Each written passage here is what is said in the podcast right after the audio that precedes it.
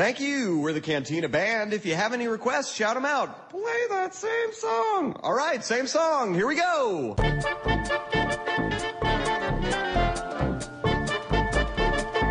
Primeiro programa de 2016, feliz ano novo para todo mundo que tá ouvindo. Vamos começar falando sobre as expectativas para 2016 aí no cinema. O que vocês estão achando? Porque no começo de 2015 eu, tava revendo assim algumas anotações, algumas postagens do Facebook que eu tava dizendo. Eu tinha altas esperanças por causa desses grandes blockbusters assim, e como eu comentei no episódio passado, algumas coisas foram, foram surpresas. O que vocês acham desse ano? Você acha que vão ser, vai ser tão bom quanto? Ou, ou a expectativa não tá tão grande para agora? Não, não vai porque não vai ter Star Wars. Ah, vai ter Star Wars lá. não, mas, mas não, o que vale, não o que vale. Não vale.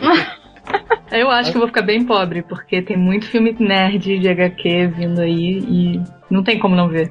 E pra mim tem a segunda chegada de Cristo que é Batman vs Superman, né? Nossa, olha a importância. Esse, esse aí eu já não tô dando muita confiança, não, porque é? eu não consigo acreditar no Ben Affleck, desculpa. Eu não consigo, eu não acreditar, consigo no acreditar no Zack Snyder.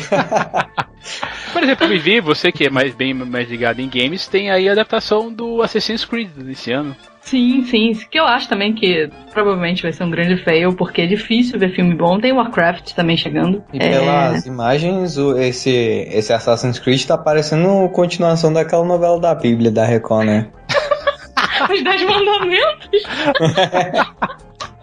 que não faz a estética. Então, é, é muito por aí. Mas eu ainda não, não, não não tem expectativas quanto a esse filme. Tem mais até com Warcraft, que parece estar bem trabalhado. Não sei ainda quanto a história, que é que eles vão se manter, o quão fiel ao jogo, quão... porque é impossível copiar jogo, mas não dá, são campanhas, você vai copiar as campanhas? Não dá. Você não tem como, não tem como. É. Nem, é, nem uma missão específica, por exemplo, eles podiam copiar alguma coisa assim, mas não sei como é que eles vão manter a história e parece mais interessante do que do que o do Assassin's Creed, com certeza. Olha, mas Assassin's Creed tem, tem o peso do Michael Fassbender, né? Ah, claro, que não quer peso. dizer muita coisa, né? Mas não, não ele um é peso. Ele é, um, ele é um ator é, já cheio, cheio dos. Né, cheio, cheio assim de. Eu, eu, eu, vou dizer assim que ele já é o queridinho de Hollywood, mas ele Faz tá em muita produção, né? Eu acho que ele, ele conta bastante, com certeza. Eu só veria, na verdade, porque ele chama atenção para mim como ator. Mas não pela história que eles estão, de repente, querendo fazer. Porque não, não é. Não, é, não tá relacionado aos jogos. Isso aí já foi declarado, mas. Eu tenho ainda ah. curiosidade de. É. É uma história que segue os. tem os personagens com um papel coerente ao, ao jogo, mas não segue a mesma história, então. Alguma Vai ser coisa na não. época de Moisés esse jogo aí. é, você fica falando aí na época de, na época de Moisés, o, o filme dos Dez Mandamentos aí já, já fez uma pré-venda monstruosa.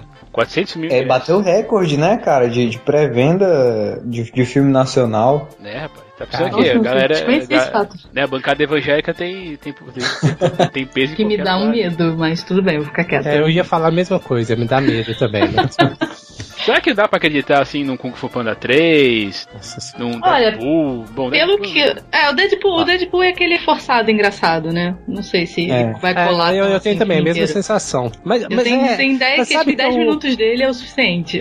Então, mas sabe o que é o pior? Eu acho que o Deadpool é exatamente o que o público preenche. Por exemplo, sei lá, pega, pega a Comic Con. O que, que tinha de Deadpool naquele lugar, cara? Puta merda. Era, né? Assim, tinha muita arlequina. Também, é, né, pegando a vibe do Esquadrão Esquadrão Suicida. Mas o que tinha de Deadpool, cara? Até mulher, eu falei, caralho, tem, tem demais. Eu tô imaginando na época do filme. Eu acho que vai fazer muita bilheteria e acho que vai ser uma merda. É, eu acho que vai ser uma dessas, aquele hype todo e o filme não é nada disso. Ah, mas tem muito. Agora falando sério, mas tem muito. Tem uns filmes até interessantes, ó. Tem Capitão, Capitão América 3. O Creed está em fevereiro, né? No, circuito, Brasil, é isso? Sim, vai Eu acho que é. Na semana do lançamento. Aqui no dia do lançamento aqui do. De, de... Eu sou a única que não me empolgo com isso. Não, Creed é foda. Assistam, puta. Creed é. é sensacional. Ah, você já assistiu lá na Comic Con, né? Assisti, Marcelo? cara. Puta que pariu. É que, é, bom, eu não sou tão parâmetro porque eu sou meio putinha do rock, cara. mas é, Creed é foda. É um filme digno da franquia. Pô, mas é, Creed estreia semana que vem, não? Ah, Essa semana vem? que vem- é, Essa, essa semana, pra quem tá ouvindo. Exatamente. Hoje. Dia do lançamento de que vocês estão Ah, ouvindo. Dia sim. 14, primeiro Tigrecast do ano, você já vai ter aí um, um Creed pra assistir. Eu já tava triste achando que era só em fevereiro mesmo. Não, eu Vocês achei são- que era fevereiro. Eu tô, tô louco, tô louco. Ah, Esqueça, tem esqueça, o esqueça. Novo, tem o novo dos X-Men, tem o Invocação do Mal 2, que o pessoal já tá aí fazendo um burburinho por causa do trailer que saiu hoje. Hum, Invocação É. do mal. Esse eu não vejo. Nenhum de Agora- terror, na verdade. Nossa, agora tem um filme que eu eh, aguardo muito, cara, que é o 50 Tons de Preto, que é a paródia, cara, do filme. Puta que pariu. Nossa É senhora. sério isso? É sério. Eu vi assim uma postagem no Facebook meio por cima, Cara. eu falei, não, deve ser zoeira, não vou nem clicar Não, no mas, link mas tem, cara. 50 tons de preto. Malandro.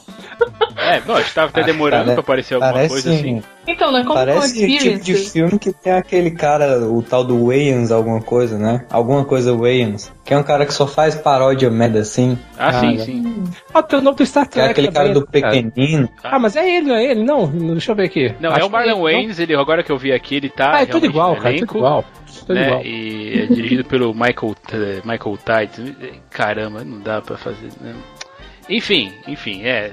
Dificilmente verei esse filme, mas de repente, né, se estiver livre, assim. dia- Não, falando de Kung Fu Panda que você tocou no assunto, na Comic Con Experience teve, né, na, no painel da Fox, um trecho. Ah, sim, verdade. E me pareceu bem ok, assim, sabe? Me interessei pelo filme. Achei que ele vai tentar explicar, eu acho que o passado do panda, pelo que, né, tá falando, da Vila dos Pandas e tal.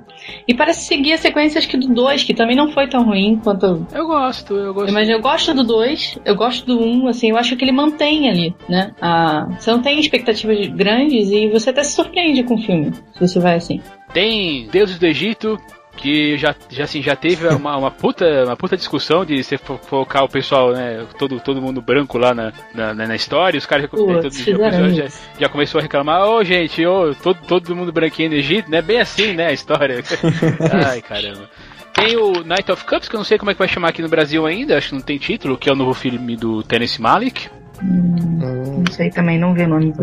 Tem o novo Star Trek, né? Apesar que agora é sem o Abrams, né? É o pode ser uma. Velozes pode e ser um- Furiosos no espaço. É, então, cara. É?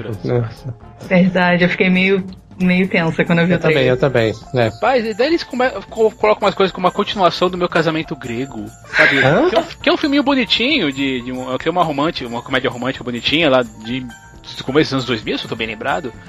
E aí Sim. vão ter a, vai, vai, eles resolveram fazer a continuação. Ah, precisam fazer a, a gente precisa fazer a continuação de, de tudo. Né? Nós falando em continuação, vai ter ah, o Tartarugas Ninja, né, cara? Puta merda. Nossa, Que cara. agora entra o Bebop, entra os inimigos Cara, verdadeiros nossa. ali. que Talvez, talvez que pesa no Rocksteady tenha eh, salve aí o filme, eu sei. É. Nossa, eu adoro o otimismo do Thiago, cara. É, aquela... é, vai ter um filme do, baseado na vida do, do Snowden, que é dirigido pelo, pelo Oliver Stone. Isso lá pelo, mais pro, pro meio do meio, pro meio do ano. Pode ser- Cara, pode- esses caras da tecnologia me confundem todo. Eu confundo o Snowden com o Julian Assange, com o Mark Zuckerberg, com o Steve Jobs. Eles são a mesma pessoa, assim, que fez várias coisas. O que você anda bebendo, cara? Cara, não sei, mas quando você fala assim, vai sair o filme do Snowden, aí eu penso naquele é, Quinto Poder, que era sobre, que era com o Benedict Cumberbatch, que era sobre o Julian Assange, e aí depois eu lembro da, da rede social, que, pô, é é uma confusão esse cara na minha cabeça. né?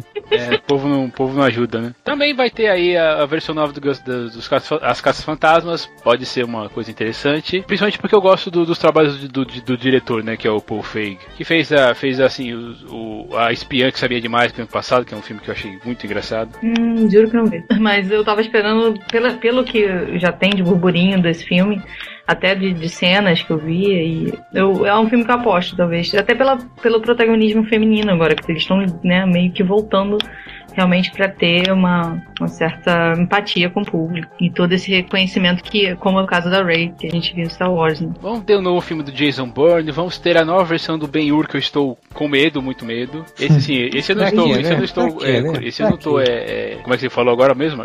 Otimista. Otimista. Esse não estou otimista nem um pouco. Ah, vai ah, falando em remakes, em continuações, vai ter Independence Day, cara. Dois, né? Mas Ai, esse- pra que isso, Cara, né? esse, esse eu não vou dizer que eu tô. Esse eu vou dizer que eu tô no mínimo curioso, porque Independence Day, na época que eu assisti lá em 94, cara, foi um puta barulho, assim. Eu saía da, saía da escola lá, eu devia estar no, que, na, oitava série, talvez.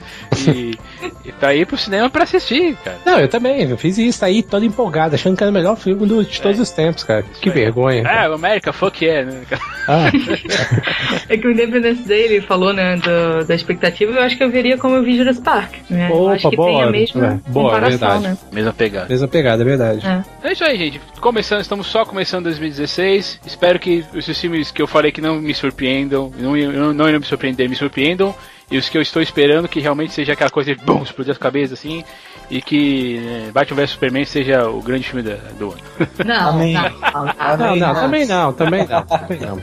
Não, tomara que seja, tomara, Tomara que seja, não tô dizendo que vai ser. que Eu seja. espero que seja, veja bem. É uma coisa, são coisas totalmente diferentes. Então, vamos lá. Aqui é o Thiago Liro Tigre. Eu sou Vivian Hortense. Aqui é Marcelo Zagnoli. E aqui é Matheus Des. E bem-vindos ao Tirecast.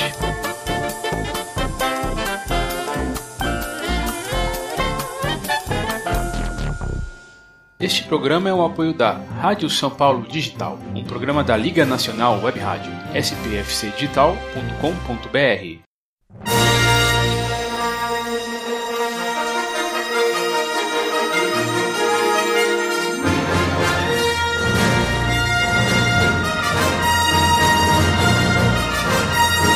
Finalmente, finalmente a gente pode falar sobre esse, o filme assim que se você não estava esperando, eu, eu não acredito em você. Você pode falar que você não gostou do filme, você pode falar a miséria, mas eu duvido que alguém não curta cinema, não estava esperando Star Wars Despertar da Força e finalmente a gente vai poder falar com spoilers, falar de tudo que a gente estava esperando, porque depois de você ver o filme, realmente você quer discutir com as pessoas o que aconteceu, meu Deus, por que aconteceu isso, o que aconteceu aquilo. E eu sei que teve um monte de podcast que também já fez esse assunto, mas agora é a nossa vez aqui de, de falar sobre, sobre o filme. E, né, agora sim, a gente pode finalmente ficar sem freio, pelo menos assim, porque a empolgação foi, foi muito grande mesmo.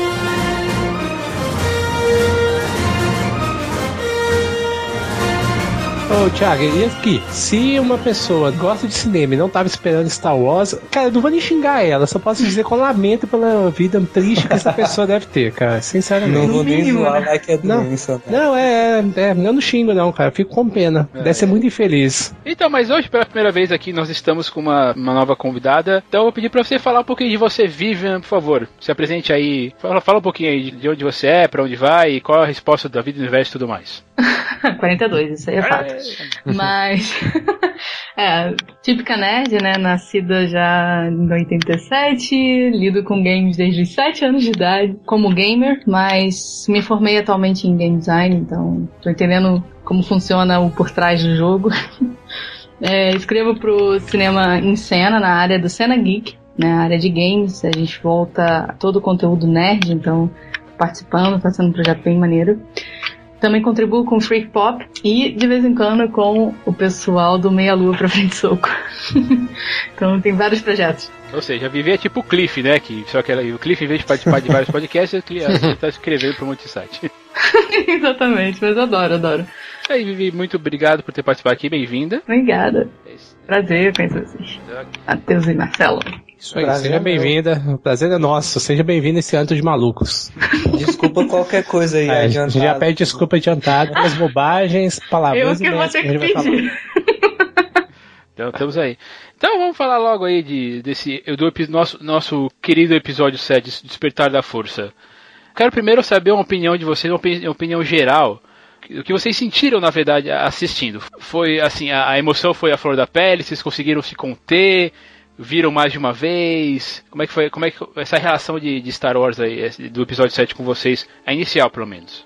Saí com as bochechas doendo, de tanta felicidade de ver o filme, assim, eu não, não me segurei, assim. Como fã, ok. Como crítica também, né? Porque a gente tem que avaliar o filme seriamente.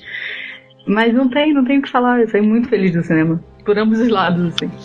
Olha, eu também saí muito feliz, muito satisfeito do cinema. Sabe, de você ver como a, não só a obra ah, apresenta qualidade, mas ela apresenta respeito com os fãs. Acho que isso foi o mais im- importante. E, enfim, a gente vai discutir ao longo do cast, mas eu saí muito satisfeito. E saí tão empolgado que eu assisti na, na sessão de meia-noite 1, né, na primeira sessão, e voltei pra casa e pensando, falei, porra, eu tenho que trabalhar amanhã cedo. Mas não conseguia dormir, cara. Ficava pensando no filme, pensando no dia seguinte que eu ia sair do trabalho e ia ver o filme, o filme de novo. Eu falei, porra, eu preciso descansar, preciso descansar, preciso dormir. Mas não conseguia, cara, não consegui dormir, não conseguia. Eu praticamente fiquei com Star Wars, foi mais que 24 horas, com umas 30 horas ligadas, sabe?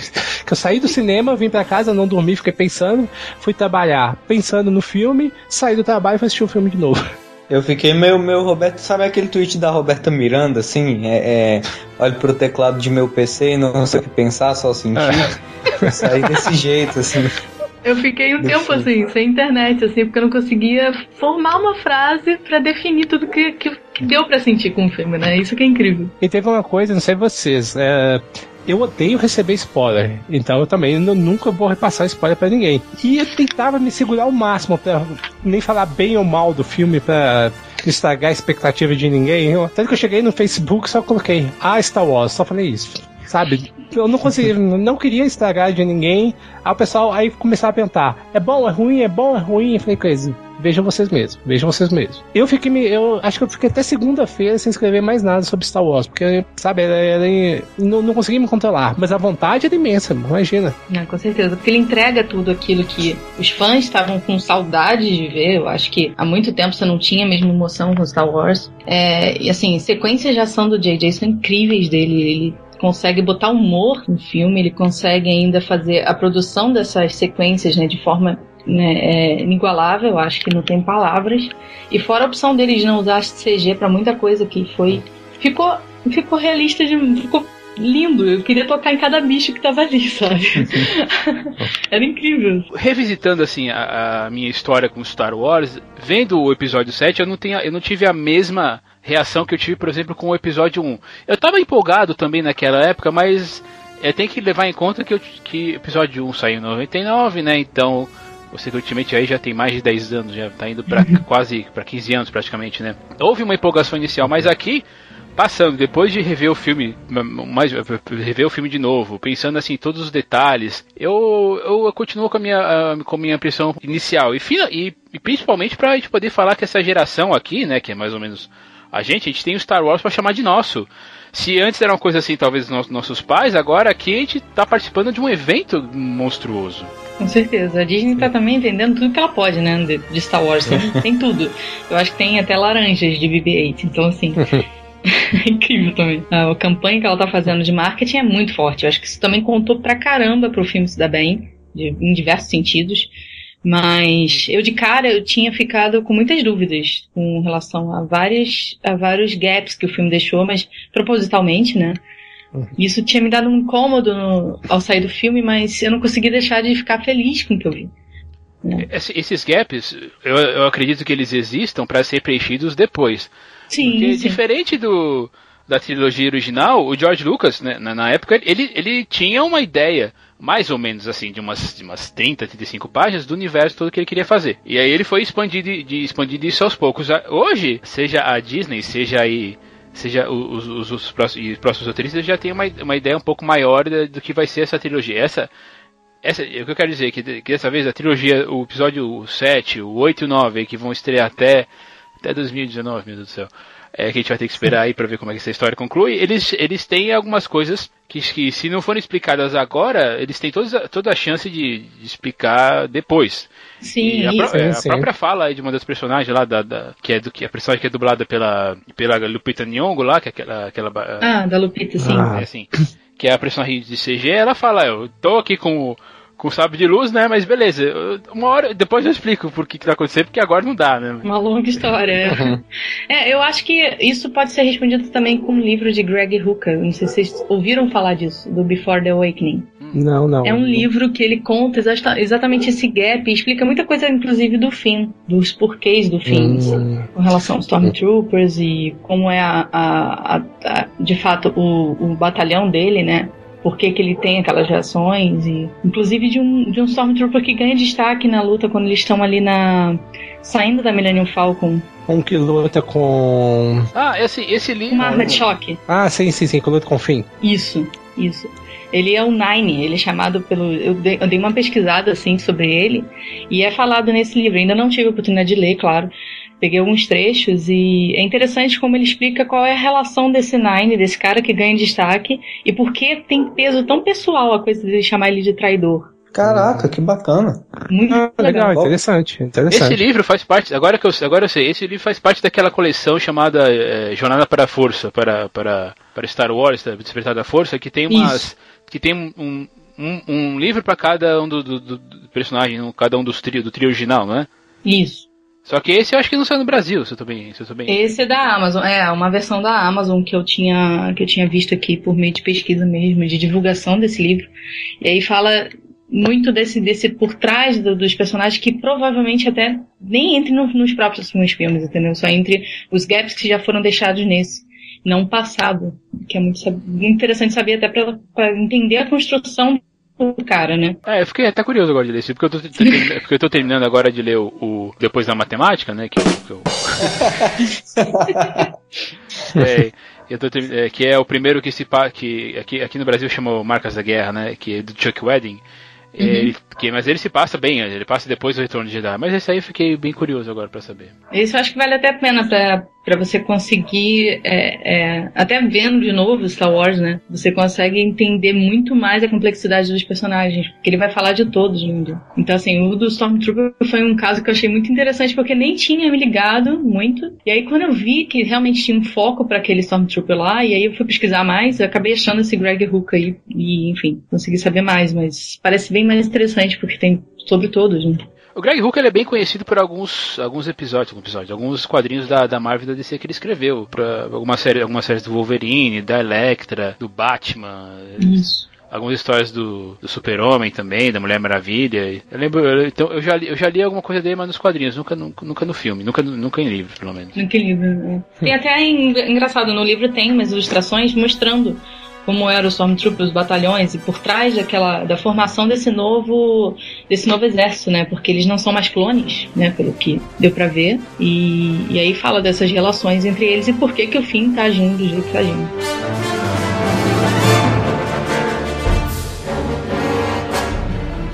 Mas então, e depois de- dessa primeira impressão de Star Wars, saímos do cinema, a gente tinha um milhão de ideias, um, milhão de ideias passando aí pela nossa cabeça. Qual foi a sensação de você, por, você, por exemplo, ufa, saí, saí, finalmente eu tirei isso do meu sistema, porque é, é assim, né? É, chegou, é, chegou, chegava o ano novo, não chegava Star, não chegava Star Wars, né? É. Cara, eu tenho uma história até boa disso. Eu tava, eu tava pra assistir o filme, né? Da sessão de uma hora. E assim, numa ansiedade ferrada, cara. E não sei por que, cargas d'água, a minha sessão começou meia-noite e meia. Atrasou, cara. E, e, assim, eu me sentia, cara, que eu tava em Gargantua, cara, bem perto, cara. Eu falei, porra, cara. Eu olhava assim pro relógio e falei assim, porra. Antes, 11 e meia. Aí eu falava, porra, passava 20 minutos, olhava 11h32. Olhava de novo, passava uma hora, caiu 11h45. E depois entrei na porcaria do cinema e foi meia-noite e meia e ninguém explicava nada, nem o porquê, porquê que atrasou e tal. Então, assim, eu já comecei tenso, tenso de ansiedade do, do filme começar, cara. Marcelo, sempre, sempre, cara, mantenha na sua cabeça, don't panic. Não, é Star Wars, Star Wars, não dá. Mas é assim, vocês conseguiram depois, depois de muito, assim, a gente conseguiu depois de desde a, do anúncio que a, que a Disney comprou lá por 4 bilhões do, né, do, do senhor George Lucas a, a história, nós conseguimos assim, opa, vamos, vamos assistir, vamos assistir, vamos, beleza, conseguimos assistir, conseguimos assistir. E agora a gente vai poder falar sobre o filme, falar assim, conversar abertamente sobre o filme que tinha aquela coisa. Como o filme é muito bom e a gente quer, a gente gosta de compartilhar com as pessoas as histórias que, que, a, gente, que a gente viu, também, a gente quer, é, também é interessante você deixar, pelo menos eu vejo assim, deixar que ela, que ela tenha aquela mesma experiência para você. Então, é por isso que a gente fica um pouco de, de, de nóia, assim, nessa questão de spoilers. Não é porque, ah, eu tô sendo chato é, com, com spoiler. Não, é porque, é porque a gente sabe que esse tipo de, de, de coisa se, vai acontecer só uma vez. Você, você, vai se, você vai se emocionar assim com, com as cenas a, a reassistir, mas aquela, aquela surpresa ela vem uma vez só. Esse é, esse é o mesmo sentimento, assim, pelo menos. Verdade, com, é igual jogar o jogo por uma única vez, né? Você tem aquela emoção ali, depois que você vai jogar, você já tem outra avaliação, a mesma coisa acontece com o livro, enfim. spoilers não, não são legais por causa da experiência em si, mas eu, eu particularmente não ligo tanto, não. Nem mesmo pra Star, é, de Star Wars eu tava até que fugindo, viu? Ah, isso eu ia perguntar, se você por acaso viu foi Eu tava, eu tava fugindo igual louca. eu fugi também, nossa, eu fugi de tudo, assim. Coloquei bloqueador no Twitter, Facebook, falei, não, não quero ouvir nada, nada, nada. E, não, se eu não me engano, acho que eu nem entrei na internet no, nos últimos. No dia, acho que eu não entrei, acho que um dia antes também não entrei, porque eu pensei assim, falei assim, ah, não, tem algum infeliz que viu antes, alguém vai soltar. Star Wars levou isso pro limite, né? Porque chegou no dia da estreia do filme e ainda não existia uma sinopse oficial, né? A sinopse a gente descobriu quando começou a subir a letrinha amarela. Então é um negócio muito maluco isso, né, cara? E sabe uma coisa que acho que Star Wars é, tem um grande mérito?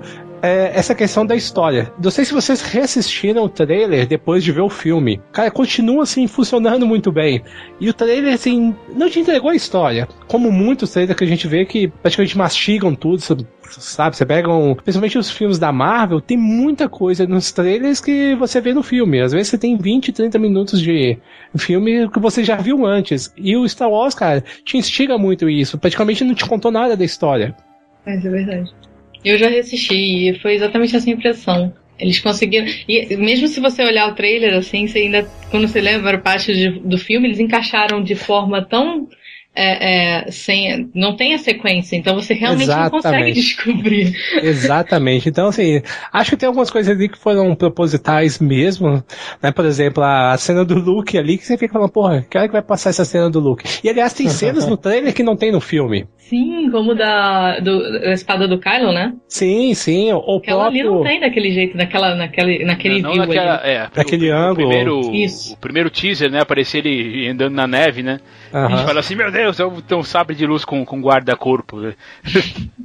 ah, tem a, daí essa questão também de, da, da, da, produtora da Disney, do J.J. Abrams, talvez, em segurar a informação. E eu estava ouvindo hoje um, um, podcast do chama Café Brasil, talvez algum de vocês conheça.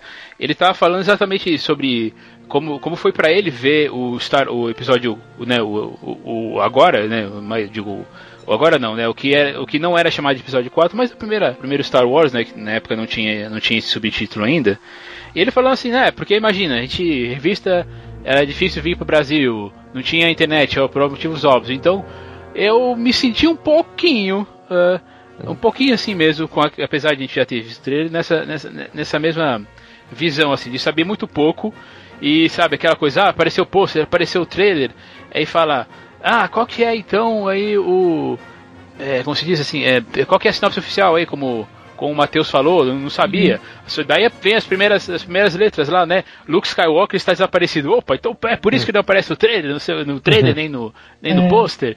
E a gente vai sendo apresentado a um novo universo. E é muito importante que esse novo universo apresente mesmo esses personagens novos e, e, os, e os antigos eles façam, façam parte dele como... entregando para eles, né? Hum. Exatamente, é uma, é uma, assim, é um, eles vão pavimentar o caminho, né? Então, uhum. prov provavelmente até o final do, do episódio 9 né, a, a, tocha vai ser passada totalmente, completamente, totalmente. E, cara, essas possibilidades são, são infinitas, eu acho. Com certeza.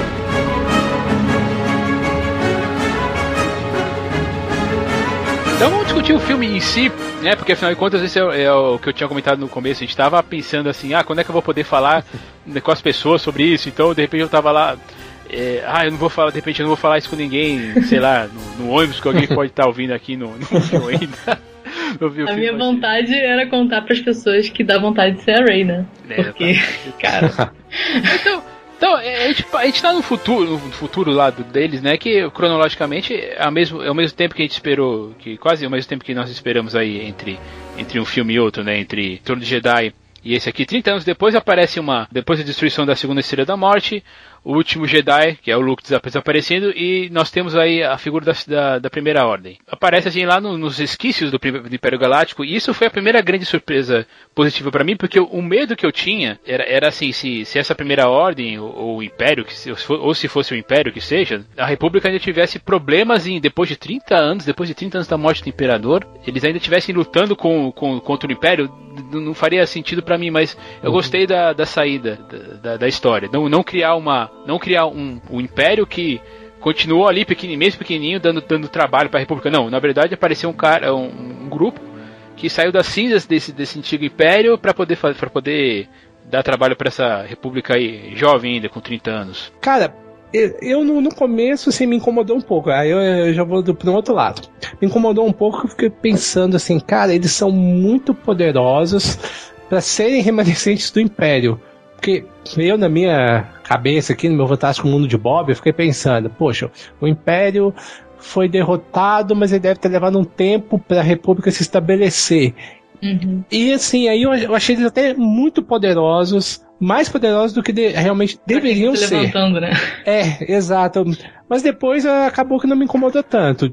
Incomodou isso no, no, no, primeiro momento. Falei, porra, os caras são muito fodões, sabe? Acho que talvez esteja, ainda venha uma justificativa para isso. Também senti exatamente uhum. o que você falou. Porque não tinha coerência, né? Já que você tinha derrotado. É, então, é isso. É, no primeiro não momento. Tinha um representante senti... forte ali. Isso, isso. É, sabe, eu, eu falei assim, poxa, onde tá esse espólio, esse espólio gigantesco que eles pegaram e, e conseguiram, sabe, reorganizar de novo. É, com sabe? um exército imenso de novo. Sim, sim, sim. Mas assim, depois, depois com o tempo acabou não me incomodando muito, mas assim, não sei se é o meu lado mas mais, mais que fã que deixou passar isso, sabe? Eu acho que só vem a justificativa pelo lado do Snoke, né? Sim, tem sim, essa questão sim, do, sim, é. do, do, Snoke, e não, e não só é, isso.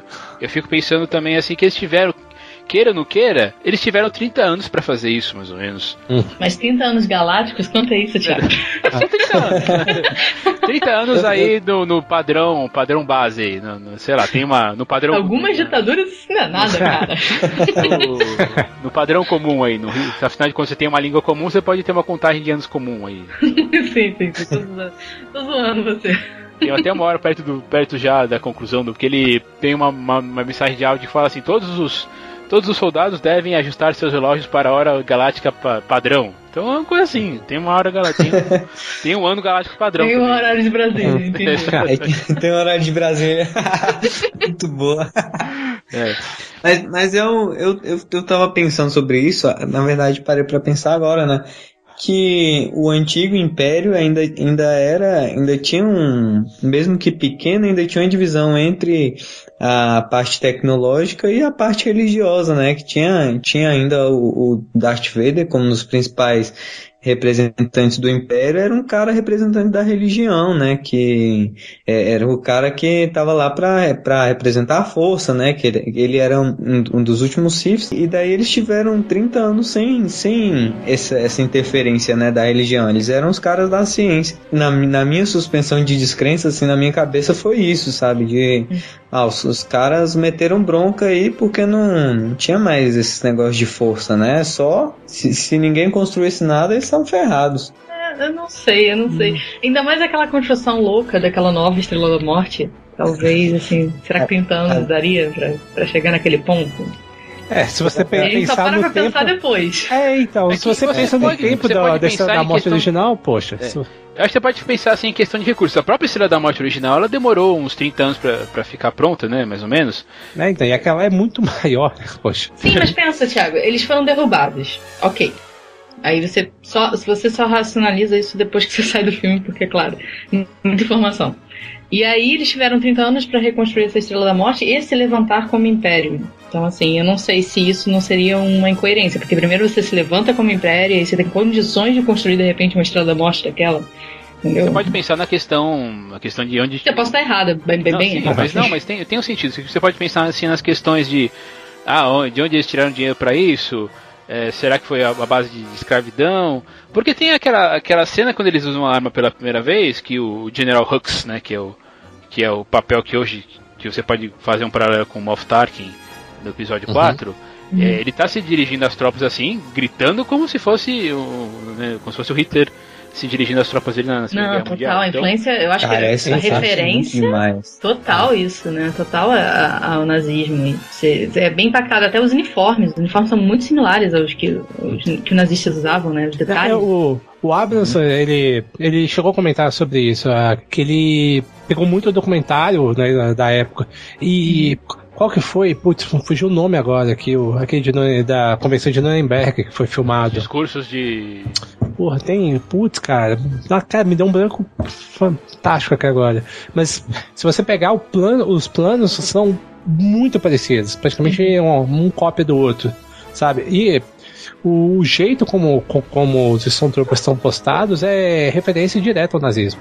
Sim, sim, você vê a posição, a, a estética, o, o, discurso, né, a dialética deles uhum. ali, como eles falam com os soldados, como eles falam com, com quem apoia, né, o Império, então, assim, tem total influência. Se você for ver os vídeos antigos né, de nazistas, e é bem impactante, porque você aquilo dói.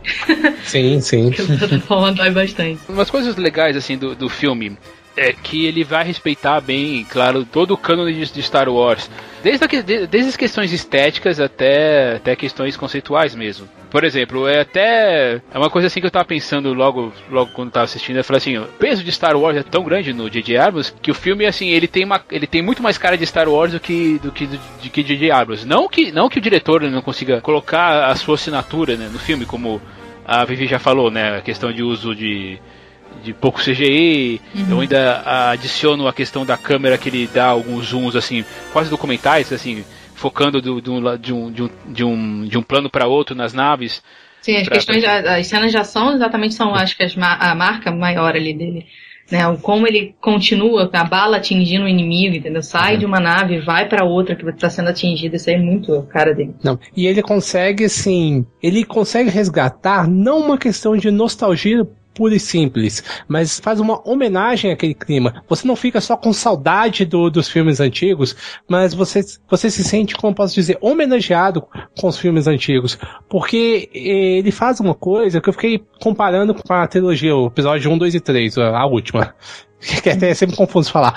uh, no meio das batalhas, uh, revendo o episódio 1, 2 e 3, eu não me sentia inserido ali no meio dela. Eu não eu não me sentia ao lado do, do Anakin quando ele, quando ele tava ali na nave. E quando nesse filme eu, eu me sentia do lado do, da, das naves combatendo os Stormtroopers. Do mesmo modo como no, no, episódio 4, eu me sentia ao lado do Luke ali, sabe? Invadindo a Estrela da Morte. E Sim. essa sensação eu senti que o Abrams conseguiu resgatar. Pelo menos eu tive muita dessa sensação que eu não, que eu não consegui pegar na trilogia nova. Isso é verdade. É, sim, é verdade, é o que eu tinha falado lá um pouco mais cedo. Num...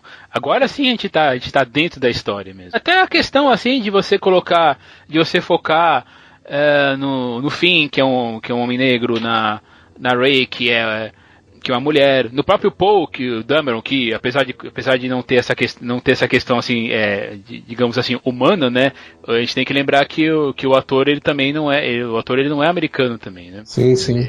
É. O Oscar Isaac, ele, se eu, se eu tô me lembrado, ele, ele, ele nasceu na Guatemala, então ele é um latino, assim, é aquela coisa, você não pode falar que, ah, não existe, não existe latinos na, no espaço, assim, naquela, mas é, é, é a questão é, é essa, né, afinal de contas, a gente se sente um pouco mais representado. Eu, como mulher, né, falando aqui com perspectiva feminina a respeito de heroínas, tantas que eu vejo aí por aí, em filmes sobre heróis, inclusive até mesmo Demolidor, a primeira temporada é totalmente machista nesse sentido, né? Assim como ele, ele segue a HQ. E a HQ tem um peso muito nisso, né? O feminismo não é tão marcado. Você tem algumas heroínas, mas elas são meio que deixadas de lado, no, talvez. No, a perspectiva é diferente, é completamente diferente. Ainda tem um estereótipo, sabe? Isso, isso irrita às vezes. E no Star Wars, além de, dele conseguir atender toda essa, essa esses esses quesitos que os fãs estavam com saudade de ver e estavam querendo se sentir inseridos, como vocês falaram, né? Você se sente realmente de fato dentro da batalha, sabe? Você, você participa daquilo com muita emoção. Cara, tem uma representatividade absurda feminina, sem uhum. estereótipo, sabe? Elas, elas são incríveis as mulheres que aparecem no filme. Não que Star Wars não tivesse isso. Eles até, a Star Wars até apresenta isso. Mas não como a Rey. Né? Eu uhum. acho que eles conseguiram atingir um ponto que, tipo, é possível fazer um filme interessante, um filme bom, um filme que agrada a todas as idades e com uma personagem feminina forte sem estereótipo. Isso, isso é, é, muda muito a, o peso que ele vai representar daqui pra frente. Assim como, como o Mad Max fez. Só que eu não sei por que uhum. não teve uma bilheteria tão grande aqui no Brasil. Mas eu também saí do cinema querendo ser a Furiosa. Porra. Até eu saí do cinema querendo ser a Furiosa. Não, mas, olha, o que a Bíblia falou é uma questão muito importante, porque a questão do papel da mulher é, é fundamental na sociedade e a gente vê um pouco o cinema começando a, a refletir isso.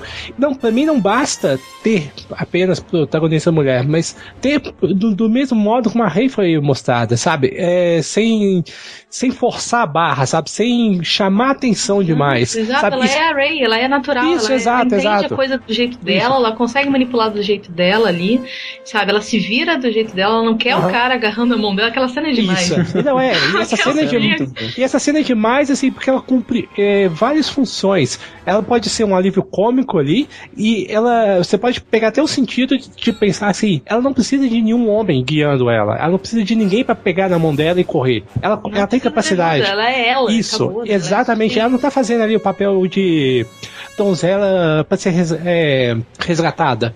Não, Sim. ela, ela pega e faz. Ela pode não fazer do jeito certo. Eu, eu sinto isso às vezes até na, na própria luta dela, que o, o, jeito, o jeito como ela luta, ela tem uns movimentos muito desengonçados, porque não teve treinamento nenhum. Sabe? Mas ela é leve ao mesmo tempo, dá vontade de você lutar como ela. O incrível é que ela domina aquilo de um jeito natural que só é, é da Ray, cara. Você não Sim, vai sim, sim. com- Exatamente, então eu, eu gosto muito disso. E, mais uma vez, é um dos grandes méritos né, do, do, do filme é apresentar isso sem querer chamar atenção demais. É, eu acho, acho que é uma questão assim, de não necessariamente você fazer uma coisa assim, ah, eu vou fazer pra ser usado, mas, Uhum. mas assim, é, é- é um posicionamento em relação a isso. É um posicionamento, não, a que gente tá falando aqui que- porque Sim. precisa. E a gente Sim. fala de protagonistas, mas, porra, falta diretores, faltam roteiristas, mulheres. Sim. Representem muito isso. Então, assim, esse olhar por um diretor que consegue captar qual é a essência ali que ele vai passar com a Ray e com o roteiro, né, que ele vai passar com ela, foi essencial, assim. Já teve um- um- chamou atenção, além do Mad Max, ele chamou atenção como é possível fazer filmes sem estereótipos, sabe? A roupa dela não é estereotipada, não é sexualizada, não tem isso. Afinal de contas, ela tá num deserto, tem que Ela se tá proteger, né? Já pensou se exato. colocasse uma. Olha, um escrava Rey, de novo, tadinha. sabe? não dá, sabe? E, e ela não tem um arco de mulher, né? Ela, ela podia ser o Ray, sem, sem, sem nenhum problema assim dentro da narrativa, né? É uma pessoa que é muito poderosa, que foi largada num, num deserto quando era criança e Concordo. tá se descobrindo agora, né? E, Então, assim, é- Mas é importante que ela seja uma mulher mesmo pela questão de, de Não, não, eu, posicionamento. eu falo. Não, sim, Mas- eu mas, falo que, o que ele tá a falando é representatividade é, é muito, me- muito melhor estruturada desse jeito, entendeu? Ah, sim, não, ela com certeza. não tá ali pra a primeira- cumprir o papel de uma mulher, né? Ela É, tá porque, ali afinal de contas, ela- né? A primeira cena que a gente, nós vemos a Rei, ela não, ela não só não tá vestida assim nos padrões femininos clássicos, ela tá toda de máscara, toda Uhum. capotada. Ela tá como uma exploradora, né? E depois ela vira uma mecânica, e depois ela vai e é uma. Ela comercializa ali as coisas que ela tem, né? Porque ela é uma escrava. Depois ela consegue dominar a força. Você vê, putz, a garota é tudo, Depois ela é pode ser uma tudo. piloto, né? Depois ela é um piloto e de extrema capacidade, por causa da força, né? Enfim, que ela não sabe, mas. Por mais que isso esteja acima dela, porque a força é uma entidade, é uma coisa né, superior, assim, mas que ela consegue entrar nesse canal, é, é- é ela que é, o, que é o forte. Então, assim, ela é uma representatividade absurda. É, eu acho que é como, é como mostra em Alien, né? A- o personagem ali, o Ridley, ele pensou em personagem unissex. Eu acho que é muito o que o Matheus está falando. Tanto poderia ser um piloto, uma comandante ou um, um, um comandante. E eu acho que Star Wars pega essa, essa, essa linha, sabe? De pensar num- num- em personagens unissex. E tratar Sim. a trama e não o, o fato de ser um gênero feminino e masculino. E aproveitar que eles estão no universo pra pensar um, um personagem além de unissex, um personagem sem etnia, né? Ela podia ser negra, ela podia ser um- um- uma. Ela podia ser um androide, assim, no, no fim das contas, né? Aí, do mesmo jeito que o Finn é um cara negro no, no meio do, do, do exército de Stormtroopers, né? Assim. É, nesse ponto É, os games até tem, um- tem um gol aí né, na, na frente do cinema, porque já foi mais abordado dessa, desse, desse jeito, né? Você pode ser um ET, pode ser uma mulher, pode ser um ET mulher, você pode- vai fazer tudo o possível e vai ter o mesmo peso que um personagem masculino. Né? E voltando um pouquinho antes, na ainda apresentando os personagens, nós, na- o Paul, o Paul Dameron pegando os planos, os planos para obter os mapas pela localização do Luke. E nós temos aí a apresentação assim de um, de um novo vilão que é o Kylo Ren. Afinal, é assim, ali ele tá ainda, né, a gente não conhece a cara dele, isso, não é, isso também não é, não é importante ainda nessa questão, mas é, eu, eu acho que a gente a gente teve um personagem bem mais ativo, por exemplo. É o, é o, é o meu segundo Sith preferido, finalmente, assim, depois de. Ninguém vai, ninguém vai bater Darth Vader, assim, mas, cara, eu gosto muito da, da dualidade que, que o personagem. Que, que, que, que o roteiro cria no personagem, que a gente vai ver ali a partir do, da metade do segundo ato. Mas ali a apresentação dele já. É, essa, essa mistura assim de ser, de ser, um, de ser um assassino de ser um assassino frio, afinal de contas ele, ele mata o, aquele personagem que chama Lord San, San, Santeca, que é, finalmente é uma das coisas assim. Achei que você ia falar do personagem que se chama Han Solo. Eu também. tava crente que ele ia lançar aquele personagem, aquele chamado, como é que era mesmo? Han Solo. Não, eu tava pensando, ainda no começo da história, porque assim, uma das, uma das, das Uh, eu, assim, o pessoal tá escondendo tanto roteiro que a gente nem sabia quem que o Max von Sydow ia, ia fazer no, na, na, aí uhum. na, no, na história, né? Porque ele apareceu por 5 minutos, tudo bem, apareceu lá para ser assassinado pelo, pelo Kylo. E cara, tem uma, tem uma cena muito fantástica que eu acho que isso, isso é uma mudança em relação ao, ao episódio, a trilogia original, que apesar do Kylo ele ser um personagem menos interessante do que o Darth Vader, ele tá meio que assim, quase no auge dos poderes dele. Então, cara, ele, ele segura um tiro no ar, assim, ele, ele paralisa. Nossa, isso é muito lindo, cara. cara. É Essa cena é legal. é muito linda. E é, e, é, e é, legal que ele faz isso ao mesmo tempo que paralisa o Paul, né? Então ele é, uhum. é, é, no, no tiro, é no, no, aliás a movimentação da câmera do do J.J. Abrams nessa hora, dessa hora é bem legal, né? Porque é, tiro, mão, e, e, trava, trava, trava, daí mostra o tiro parado no ar e o, e, o Paul tremendo. Isso aí é a realização do, da vida do J.J. Abrams, né? Que ele criou um, um, um lens flare dentro do filme, né? é um, um lens flare vivo ali. E, assim, eu tava pensando no, no Kylo Ren, como a Disney, né? Falando com o próprio George Lucas, assim. É, acho que dá para fazer essa relação no, no, sentido de a Disney tá continuando o legado do cara, mas parece que tem, tem um potencial para fazer mais do que ele já fez, sabe? Tenho essa, eu tenho essa impressão muito grande de nessa questão da, da, da passagem do bastão, sabe? Uhum. Daquele, daquela fala-chave, inclusive, do, do Kylo Ren olhando pro capacete do Darth Vader e falando vou terminar aquilo que você começou. para mim é muito metalinguístico, né? Assim, da, da, da Disney dizendo pro George Lucas, assim, eu vou terminar o que você começou. Só que eu posso ser mais forte que você no fim das contas, né? Ô, Matheus, falando nessa frase, eu, ela me incomoda um pouco, cara. Pra falar, aí eu fico pensando assim, mas o que, que o Darth Vader começou? Porque assim, a guerra entre os Sith e os Jedi é, é, é, milenar. Então o Darth Vader não começou nada. Talvez a única coisa que começou foi a extinção dos Jedi.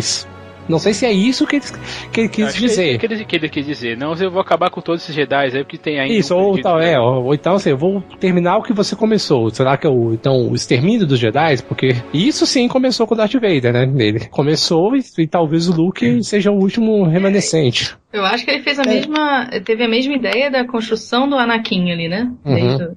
né você tá vendo um, um, vilão ser construído, ser até uma base ali. Ah para você realmente pegar o ápice da, da, da sei lá, da, da evilness dele, da maldade dele uhum. e da capacidade do que ele pode, pode ocasionar ou pode né, é, interferir naquele, naquele mundo. Então, assim, você está pegando o início da construção daquele personagem e você vai acompanhar ele né, com, essa, com esse treinamento que ele ainda tá para tá ter, como foi uhum. falado no, pelos próprios personagens no filme.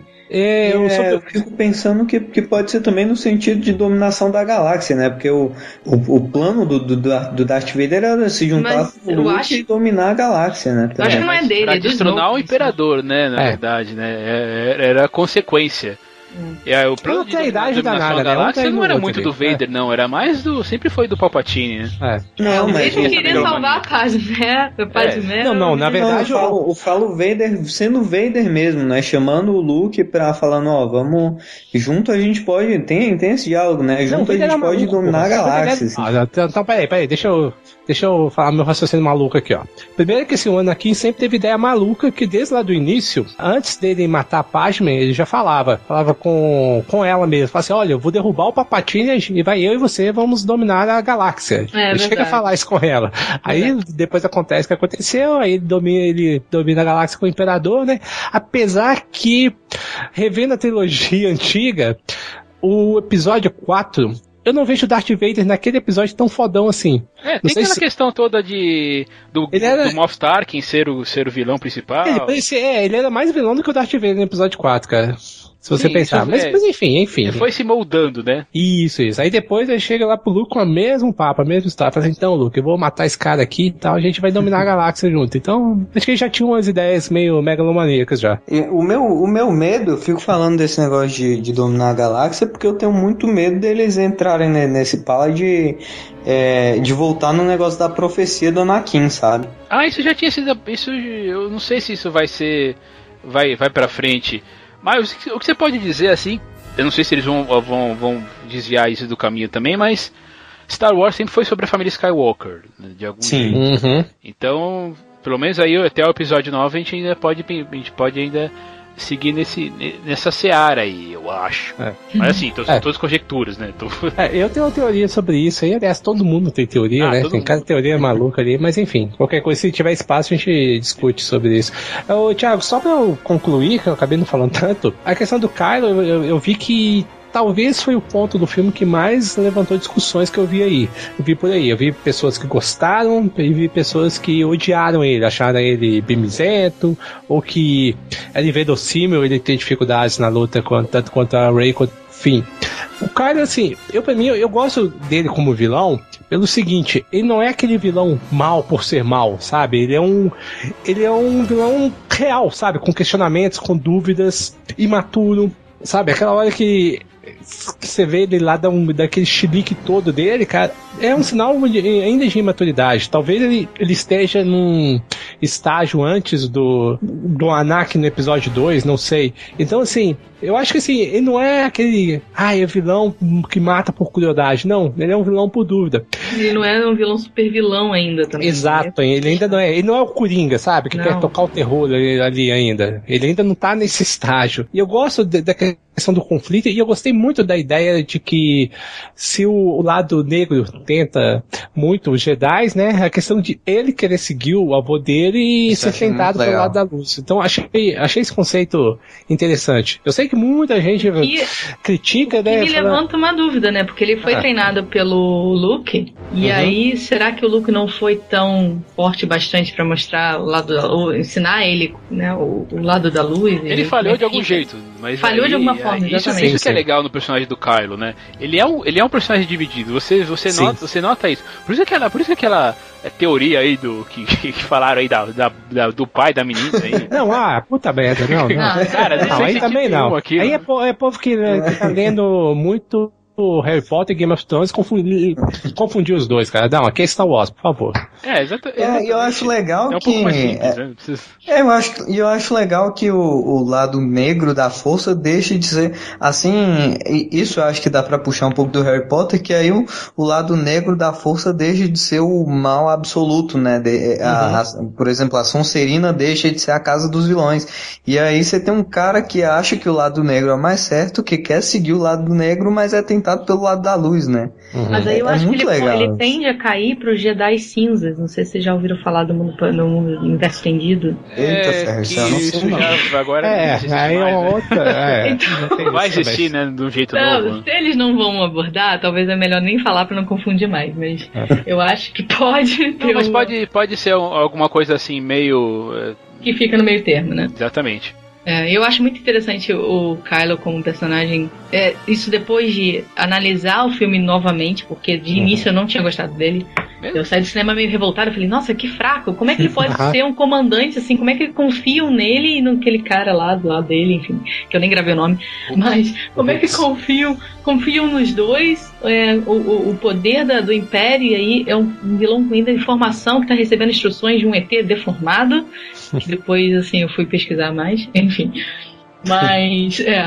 E aí, é engraçado o quão. E aí, analisando ele no filme, você vê a luta dele com a, com a Ray, quando ele bate no ferimento para lembrar a dor ter matado talvez o Han, o pai, e, e, lembrar da dor e isso fortalecer ele como vilão. É super interessante essa construção. E a gente ainda vai ver muita coisa foda dele, né? Eu não tinha visto por esse lado de dele, dele bater no, ferimento e, se, e, se, e assim, se, se lembrar da, da, dor de ter matado o pai, isso daria forças parece, pra ele. Parece, parece. Ah, eu também pra mim, tinha, parece é uma leitura pra que eu achei também. legal.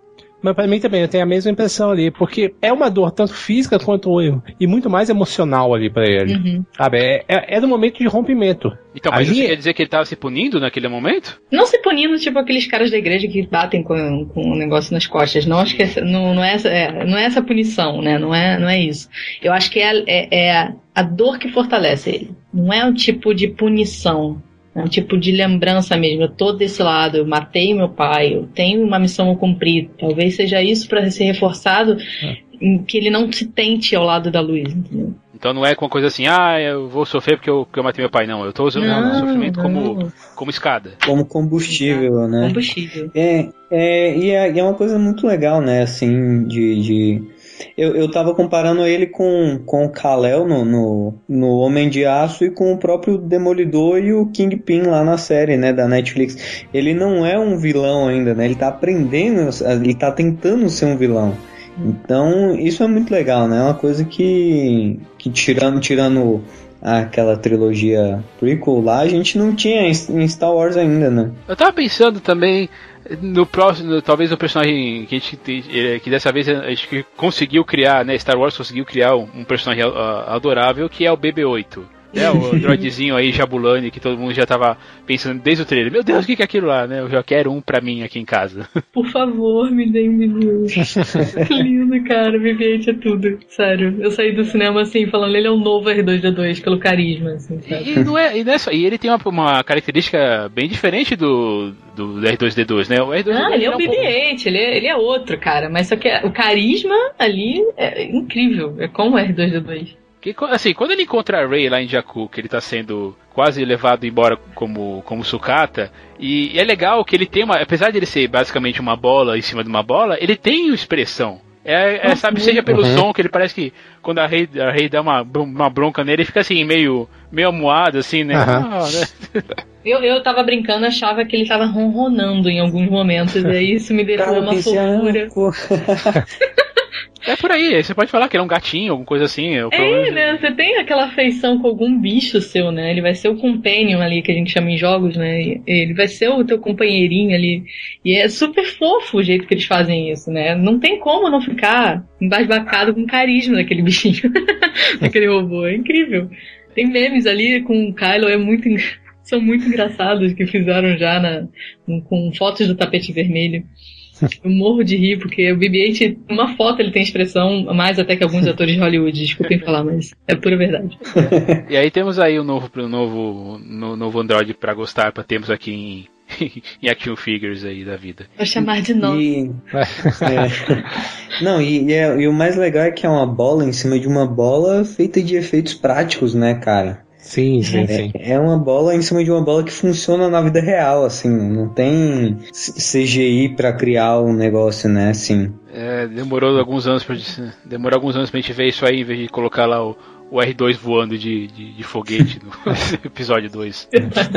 Não, e, ele é sensacional, cara. É, e é uma coisa que muita gente ficava com medo e falava assim: ah, vai ser só uma cópia do R2D2. E não, cara. Ele tem uma personalidade própria, ele funciona muito bem como alívio cômico. E assim, acho que 99% das pessoas saem do cinema querendo, querendo ter um.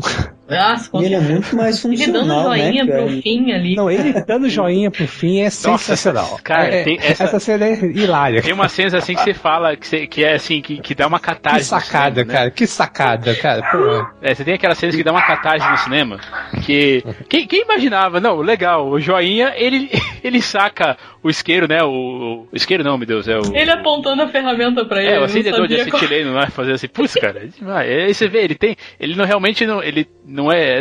É como o R2D2, ele realmente tem personalidade. Cara, isso é. Isso tem, é muito assim, legal. tem essa, cari essa, esse carisma inocente ali que ele gera, né, na gente, justamente pelas brincadeiras, pelas atitudes dele. É, é, é um ator, Surreal. E é um robô muito funcional, né? A gente assistindo assim, tipo, subindo escada, pulando de, de buraco e Se fazendo tudo, cara. É. Sim, muito Não. demais. E mais um dos acertos de, desse filme, se você pensar, assim, é a questão da personalidade dele. É que a, as gags que a gente vê do, ali durante o filme, cara, não são aquelas coisas gratuitas e forçadas como o George Lucas tentou fazer no com Jar Jar Binks, por exemplo, sabe? Que é a coisa infantilizada demais, sabe? É uma coisa muito natural. E e você percebe que faz muito efeito, que os momentos de humor do filme são, assim, hilários, for, não são nada forçados e pelo contrário, cara, você interage com aquilo ali, te diverte Explora de verdade. situação- É, ele explora a situação de um jeito que é muito natural você dar risada. Sim, sim, sim, sim. Não é nada de um Jar Jar Binks lá, é, com a- aquela não. porra daquela língua dele lá, mordendo um bicho, sabe? Exatamente. E voltando a essa questão do alívio, dos alívios cômicos, não é só um personagem que. É interessante isso que ele não, não é só um personagem, é só uma, uma situação que causa alívio cômico. Porque quando o Paul é capturado, torturado, ele é torturado pelo Ray, né? Com, de um jeito assim que já, já causa um certo receio de, do que o Kylo, o Kylo Ren pode fazer. E quando o, o Finn sai com ele da, daquele cruzador imperial, ali tem uma. Ali tem um, um humor e não é forçado. Então, é, sabe aquela coisa dele falar assim, não, eu. É que é que ele fala mesmo? É. Não, é a co- a coisa certa pra ele pra fazer, né? Daí o Paul já saca. Você precisa de um piloto. É, Cara, é, é, é assim, a, a- sinergia que, que, os, que esses atores novos criaram não é não é só uma coisa assim, não é uma coisa forçada. Parece muito natural os, os dois, os três, os dois, principalmente Três esses dois, né, que têm mais é. contato, né? Acho que foi a grande descoberta, né? em- de novos talentos aí que Star Wars também promoveu, porque de certa forma sim, né? É, a Daisy, a Daisy fez, a Daisy fez papelzinhos muito pequenos. Basicamente o primeiro papel dela. Ela tem, ela tem a voz aí, é, ela fez uma dublagem aqui e ali. O Boyega apareceu em 24 horas. O Adam ele tem uma série, né? Girls, então assim, ele faz uma série. Caramba, essa série aí fala, o pessoal fala, fala relativamente bastante, mas sabe que até agora eu não consegui assistir. Nem eu. eu vi alguns trechos pra caçar entrevistas engraçadas dele, porque essas semanas aí eu passei também dando uma olhada em neles sendo entrevistados e, e eles como amigos, assim, você vê que por trás das câmeras também, eles, além da sinergia que eles tiveram, né, atuando, muito bem. Se Mas dando é- muito bem, isso é genial. Assim, o, é claro que o, ele, eu já vi, eu já vi dois filmes com ele que eu acho demais, que é o Francis Ha e o Inside Llewyn Davis, né, que o Adam Driver participou. Que tem o Oscar Isaac também, né? Já aqui também tem o Oscar Isaac, aliás, ele já, já é um ator um pouco mais é, conhecido, né? Já, já, já, é já é bem mais velho, né? Ele já tem, já tem quase 40 anos. Mas assim, tem outros filmes que eu gosto dele, principalmente ano passado. Teve é, um dos melhores filmes que eu vi no, no ano passado aí, que foi o ano mais violento, que é com ele também. Mas ele, ele fez o Ex Machina, que aqui saiu só em, só em, em, em home video. Ah, sim. Uhum. E uma coisa muito legal né, nesse, nesse humor do filme é que os personagens, você consegue identificar a personalidade de cada uma das personagens, né? Eles, eles não têm o mesmo tipo de humor, ne- nenhum deles. E aí o humor é, é justamente com esse choque da, da personalidade deles, né? Isso é uma coisa muito legal. Isso é um, é um trabalho de, de roteiro mesmo muito bem construído, né? Com certeza. É, até nas partes mais, assim, mais cheias de ação, a, o, o encaixe do, do humor não é, não parece uma coisa forçada. Por exemplo, quando depois que depois que o, o Finn encontra a Ray, tem toda aquela questão lá que a gente já comentou um pouco, que a Vivi comentou principalmente sobre a questão de ele querer pegar na mão dela, ela fala assim, sai fora, eu não preciso disso, né, daqui, não preciso da sua mão nem nada. Isso já é- cria um, não é, não é um conflito, mas é, mas é que é que na verdade é, explora melhor a personalidade dela, faz ela crescer como personagem naquele, naqueles nesses pequenos momentos. E aí quando a, quando a, a, a situação começa a, a fechar, né, começa é, os Stormtroopers, as TIE Fighters começam a aparecer e ela fala da, do, do pedaço de, de, de lixo lá, de, de sucata. Não Nossa. só Millennium. Só. É, cara, assim, é é uma coisa assim que vem, que vem tão naturalmente. E é uma surpresa. A gente sabia já que a menina Falcon ia aparecer de algum jeito, mas quando ela Mas não aparece. daquela maneira, né? e a câmera vira pra esquerda e você vê que eles estão indo pra Millennium Falcon, é, é de, é de- é, assim, é de é daqueles motivos lá, como a, como a me Vivi falou, assim, de, de deixar, né, o sorriso, o sorriso largo e sair com a maxilar do doendo da, da sessão. E olha outra coisa legal, né? As cenas de voo da Millennium Falcon que tinha nos trailers, pelo menos nos primeiros, que, que foram os que eu vi, eram todas com a Ray pilotando, né? É, exatamente, a É. gente não sabia que era o que não A era o gente nem imaginava, né, cara? Olha isso. Aliás, quando ele- ela é capturada pela primeira vez, eu ainda achei que fosse o Império tinha achado eles, porque eles inexperientes, né? Uhum. Ainda, teve, ainda teve um pontinho de dúvida, mas quando eu vi o Han, eu, ah não, é a cena do Han, putz, tipo, é ele. E ele E me aí- lembrou Indiana Jones também, né? No, nesse Verdade. trecho. E aí, nessa parte, você- fica pensando de novo no trailer e você fala, porra, olha que sacada que esses caras fizeram. Porque o, o- quando você vê o trailer, pelo menos, acho que ninguém imaginava que quando eles falam estou em casa, era a casa deles era a Millennium Falcon, que eles tavam- tinham perdido ela. Ninguém, acho que ninguém nem imaginar que o Han Solo ter, teria perdido. Teria sido capaz de perder a Millennium Falcon. É verdade, de alguma forma ou de outra, né? Você uhum. contextualizava que era no universo ali, né? Voltar sim, sim, pra... sim, é. Sim. É. Ele é como. No trailer funcionava com aquilo, falar, porra, tá em casa, ou seja, estou no universo Star Wars de novo, tô aqui. É, mas, mas, funciona dos outros, das outras. Não, sim, sim, sim, é, é lógico. E foi muito bem, né? Funcionando nas duas. E aí, né, toda, toda aquela sessão ali de de, de reapresentação do, do personagem como um contrabandista de novo, né? Han Solo, Chewbacca, sem a Millennium Falcon, mas de qualquer jeito ainda fazendo, fazendo o que eles sabem fazer melhor, tem aquele, todas aquelas reminiscências, todas toda aquela, aquelas, é, como vou dizer assim, todos aqueles paralelos que a gente, já, que a gente viu no, no episódio 4. Até mesmo assim, a, a, a fuga da, da Rey e do, e do Finn ali, do, do, dos TIE Fighters no planeta, no planeta arenoso lá, que é Jakku, tem, algum, tem alguma coisa a ver até mesmo com o Império Contra-Ataca, sabe? Tem, agora, tem muita gente que eu vi reclamando sobre, essas, sobre exatamente sobre essa questão de, das similaridades ou dos, dos paralelismos serem muito, uhum. muito óbvios, muito, muito grandes. Sim. A estrutura, se você pensar, é a mesma. Assim, assim, a grande, grande parte do plot é a mesma, sabe? É, é, um, é uma arma secreta que tá em um robô que, que tem que ser levado para uma outra pessoa em um outro lugar da galáxia enquanto eles estão sendo perseguidos. Então, sim. Lógico, estruturalmente é a mesma, só que tem a, várias nuances ali. E acho que é um, um dos pontos, né? Eu vou fugir um pouco desse raciocínio meu, mas eu não posso passar deixar passar batido, porque você falou do Han Solo, cara. Como é bom ver, ver esses caras de novo, né, no, no, nos seus personagens. Ver o Han, ver o Chewbacca e ver, ver a Leia.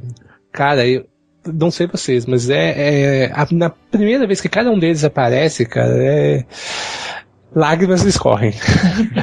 cara, é, é, é, algo mágico e algo assim que você, sabe, você fica esperando muito, muito tempo por aquilo.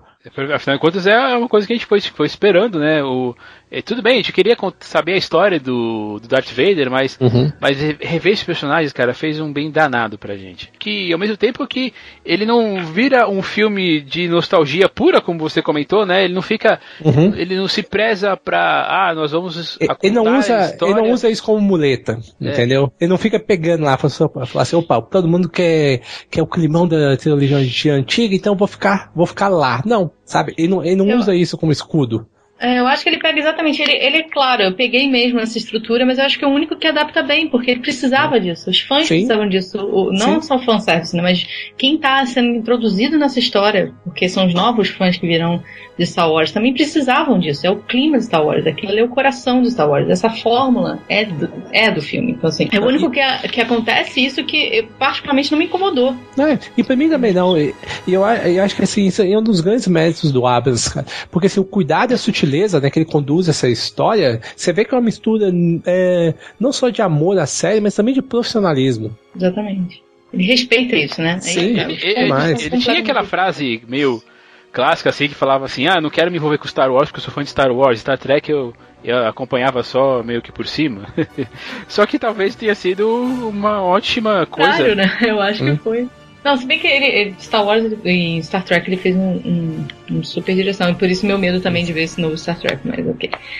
Olha, eu vou dizer uma coisa, é. tudo que, tudo que, que o J.J. Abrams se envolveu eu gosto, cara. Seja Missão Impossível, seja Precisamos falar sobre J.J. Abrams, cara. Esse cara é foda, Lost, cara. Lost, cara. cara. Ah, puta que pariu, cara. O cara é foda, mano.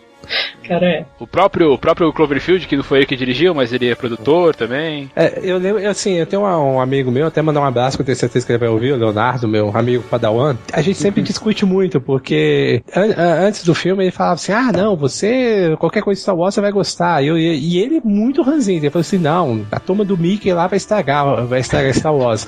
e aí, assim, a gente ficou discutindo, assim, praticamente o, o tempo todo, desde o anúncio até a estreia. E ele não queria ver de jeito nenhum, foi quase forçado, e ele gostou muito do filme. E uma das coisas que eu sempre falei com ele, eu falei que ele, cara, eu, eu confio que é o Abrams. Eu confio que é o Abrams. Não é qualquer, qualquer Zé Ruela que tá pegando, pegando Star Wars ali. É o J.J. É, Abrams. ele já cara. tinha esse background. Tô com ele e não Abrams, né? Sim. É. Sério, assim.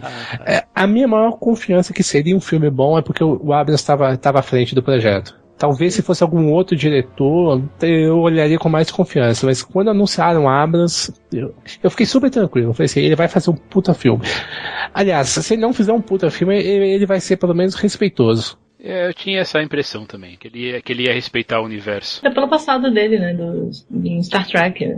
Não tem como, é inegável o que ele fez. Muito bom. E essa essa questão da, de, de parecer muito. É, a gente até gravou um CCNcast que deve estar no ar dependendo da hora hoje. Que eu falei um pouco disso, assim, né? É, eu vi muita gente reclamando que é meio episódio 4, mas dá a impressão, assim, de que é meio Nescau 2.0, sabe? Assim, é. é e, e como é que é? O slogan do Nescau 2.0 é irado igual, mais diferente, né? Bem isso, assim, a reinvenção, mas respeitosa, né? É, exatamente, esse é o ponto, né? Ele respeita os personagens, respeita o universo, ele traz aquilo para uma história interessante, tão quanto o, o motivo por que envolveu os fãs que atualmente vão ver lá o, o Star Wars.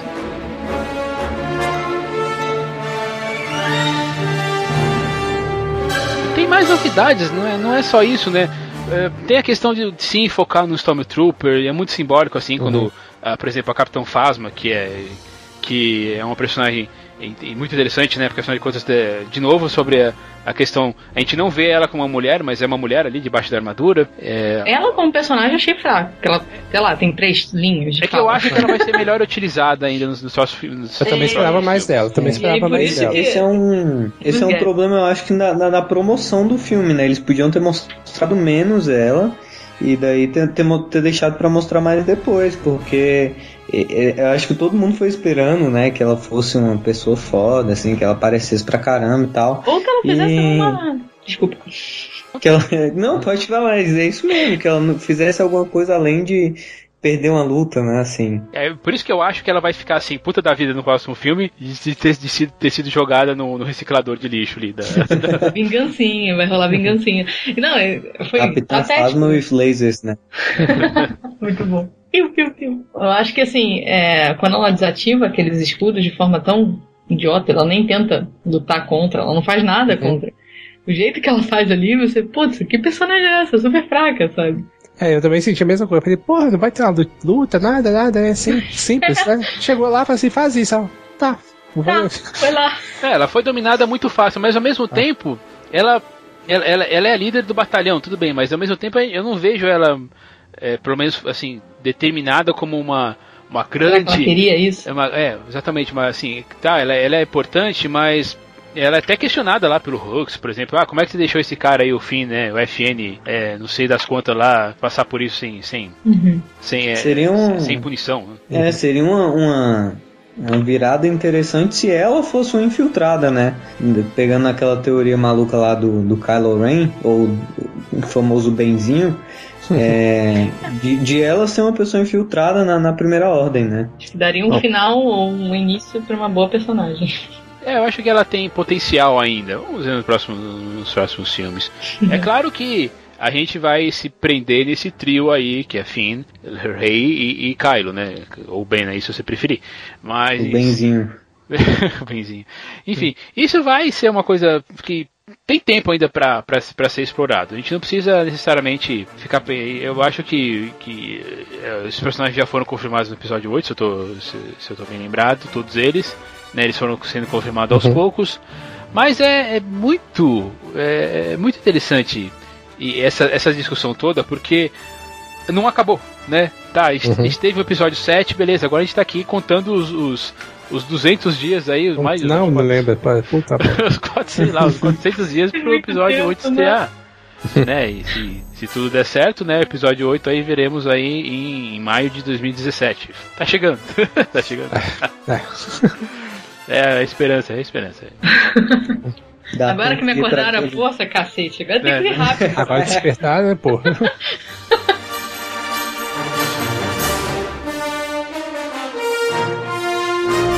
É, cara, é um filme tão cheio de. Ele é cheio de simbolismo também. Principalmente, aí, aí finalmente nós vamos entrar na, no grande spoiler que, que eu, eu vou dizer assim que me contaram, mas meio que me contaram, afinal de contas, que que, cara, eu não sei como é que alguém pode gostar de, de saber disso.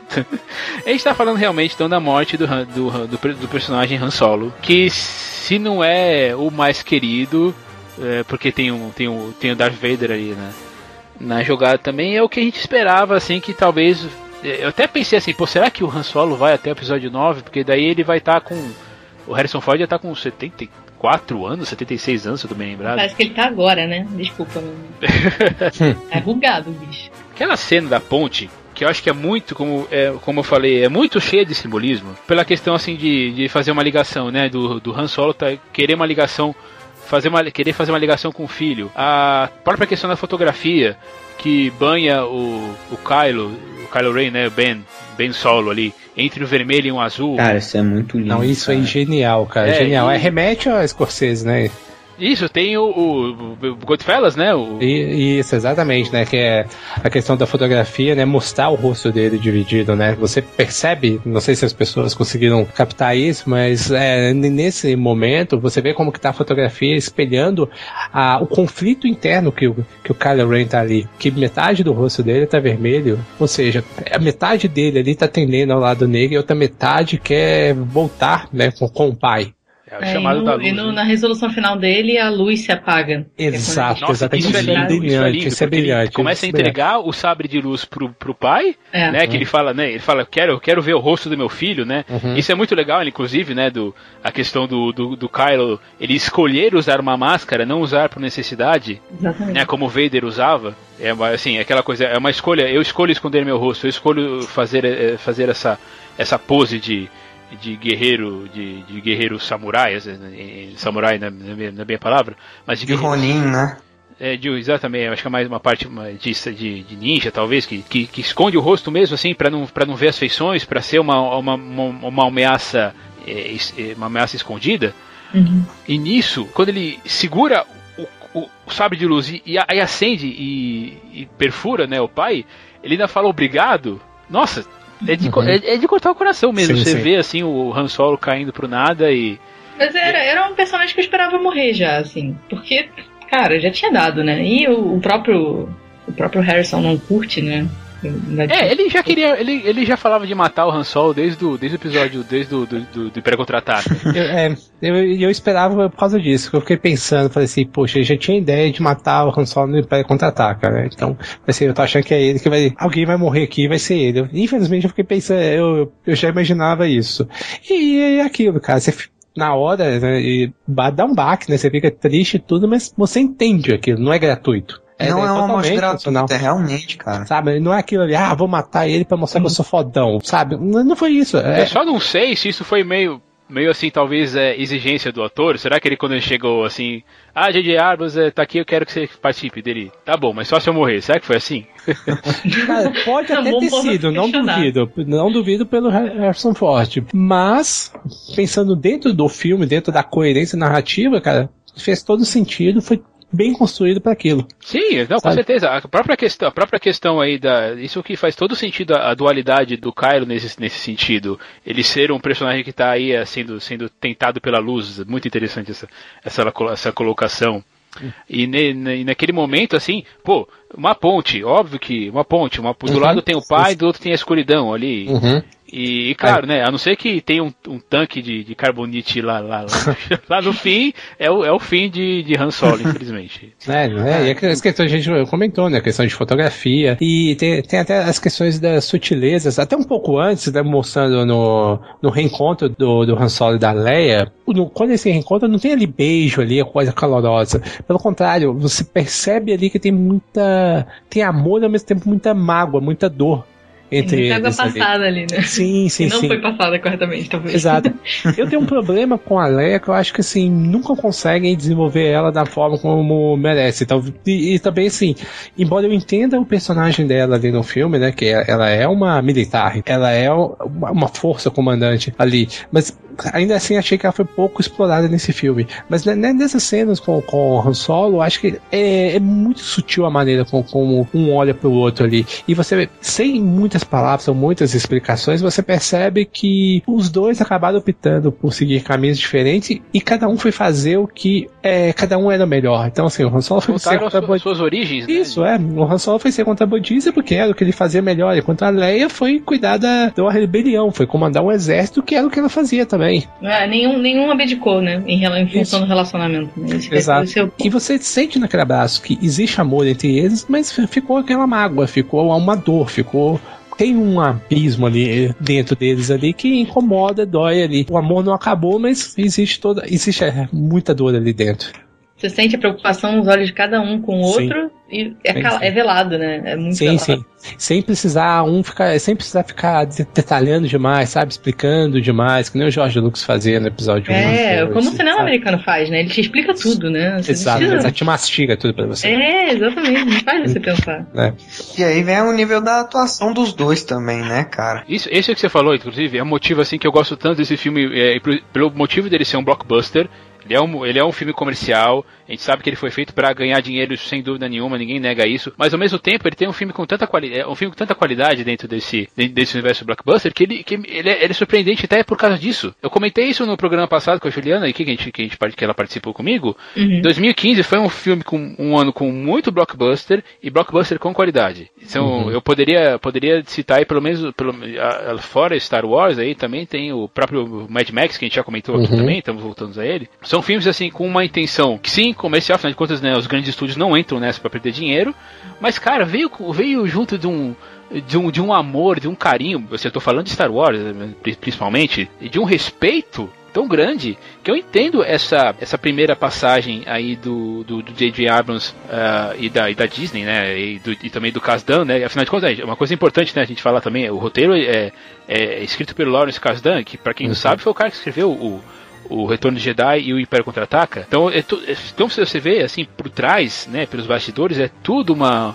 um, um grande carinho que vai que, é- que, que vai ser feito, assim, que vai ser trazido, que eles trouxeram pra gente fazer aí um, um, um filme que, que eu acho que eu acho que é fantástico mesmo, é um dos melhores, eu, está na minha lista dos melhores do ano. Com certeza.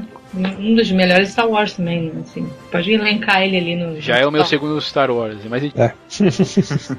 Então, e tem, e tem algumas questões assim que eu gosto, por exemplo. Tá, você- pode falar que a, que a base Starkiller é, é, uma, é um exagero. É tanto, é tanto exagero que eles sempre ali, quando eles vão se, falar, com- se comunicar ali, né? O, o Snoke, né? O Hooks. O, e, o- e os soldados deles sempre chamam de a arma, né? É, porque preparem a arma, né? Sabe, uma coisa tão foda que, que eles nem É, chamam a de arma, a, é a arma, né? É, tanto que eles chamam de Starkiller por uma brincadeira com o passado de né? Star Wars, né? Porque o primeiro nome do, do Skywalker era Starkiller e depois virou o personagem do jogo, né? Você deve ter jogado bastante. Eu imagino que você deve ter jogado bastante Force Unleashed. É, eu joguei Force Unleashed. é, Foi o de PS3 que eu joguei bastante. E isso, isso é legal também. Tem uma parte que eu, eu vi mu- muita gente reclamando assim, pô, mas e aí? Eles ele- é a mesma coisa, eles destruíram a, a Starkiller com o mesmo plano da, da Estrela da Morte.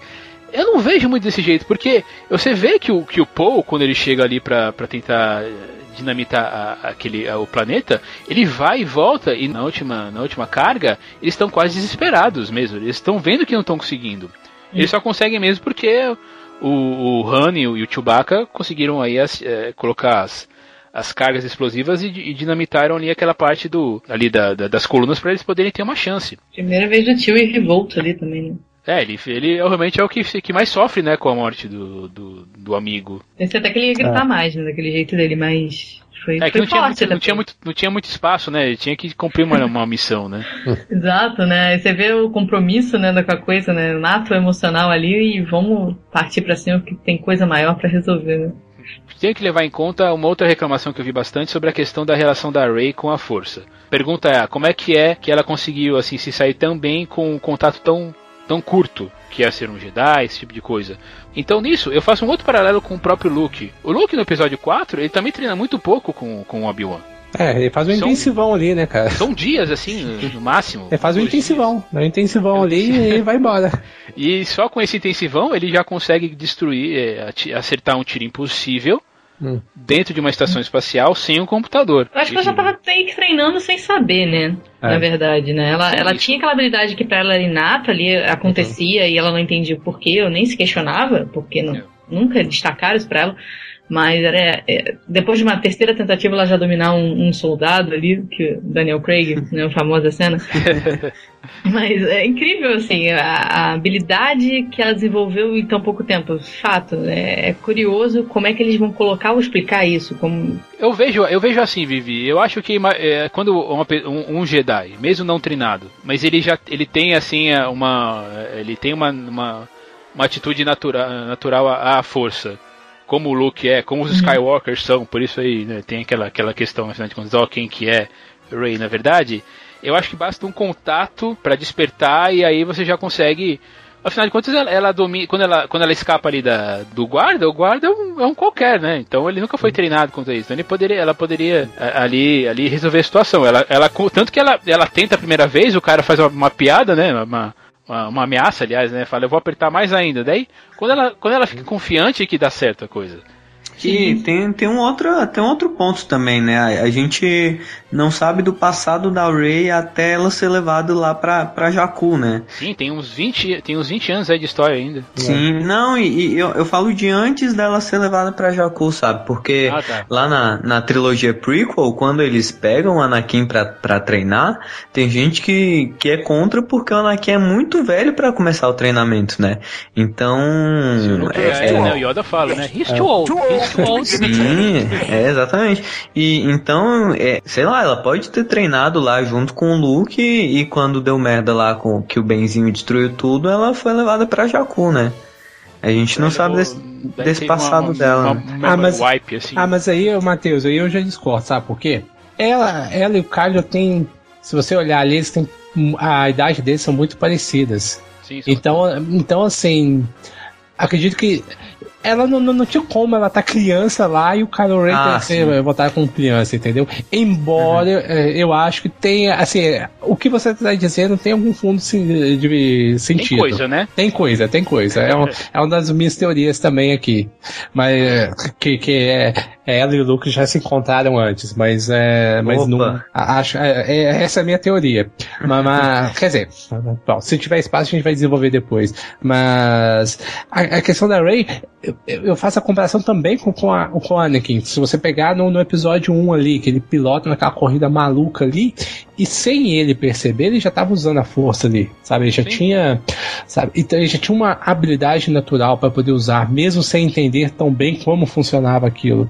E eu vejo é. muito disso na, na Ray. Eu acho que essa questão que provavelmente não, com certeza será melhor abordada nos próximos filmes. E a luta dos, dos, do final ali entre primeiro começa com o, o Finn versus versus Kylo uhum. e eventualmente a Rey versus Vader, porque ele fica porque ele fica é, bem assim irritado de ver o sabre de luz. Ele, aliás, ele é interessante, né?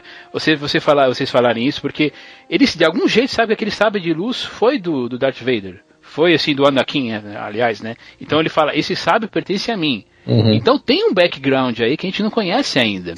Ele, e ele é um fanboy do Darth Vader, né? Então ele, é, claro. ele deve ter feito uma pesquisa aí. Tem histórias ainda para ser contadas. Como é que ele sabe que o sabre de luz é do, é do avô dele? Onde, como é que ele achou os restos mortais, da, o resto mortais, não, o resto da carcaça da, da máscara lá do da máscara, né? que, que você vê claramente que está que tá queimado, então, porque afinal é, é, o que acontece no fim do episódio, né, do episódio 6, o Retorno de Jedi. E ali a, a, a luta dos dois eu faço um, uma comparação muito que eh, pode ser até um pouco, como eu vou dizer assim, um pouco injusta de fazer, mas no episódio 3, a luta entre o Anakin, muita, Anakin e o Obi-Wan, muita gente fala assim, putz, que luta legal, mas era uma luta muito plástica, é uma luta assim muito coreografada.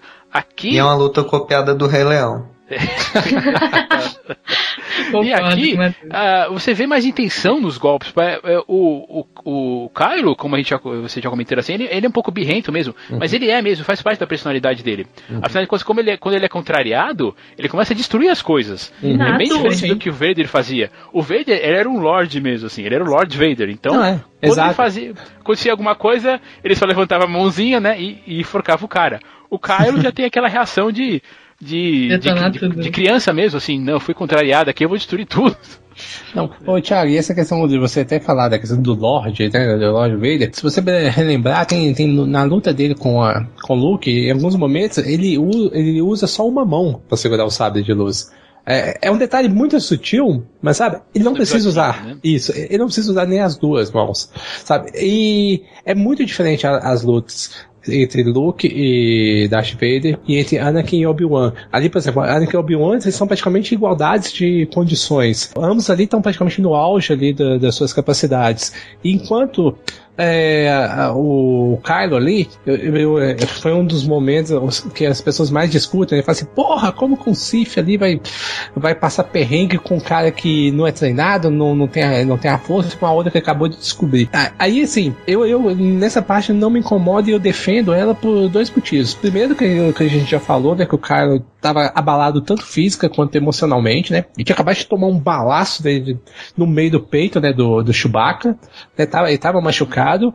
E aí a questão também emocional, que ele tinha acabado de matar o pai dele para quebrar o, o, talvez o último resquício que ele tinha de luz ali no corpo. Então tava muito muito recente aquilo para ele. E aí a questão que ele quando ele viu o ali, ele ficou maluco, ele se descontrolou.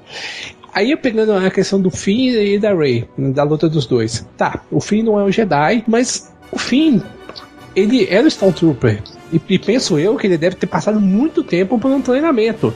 Sabe? Então, assim, ele não pegou um mendigo da rua e falou, tá, cara. Ele pegou um cara que era um soldado.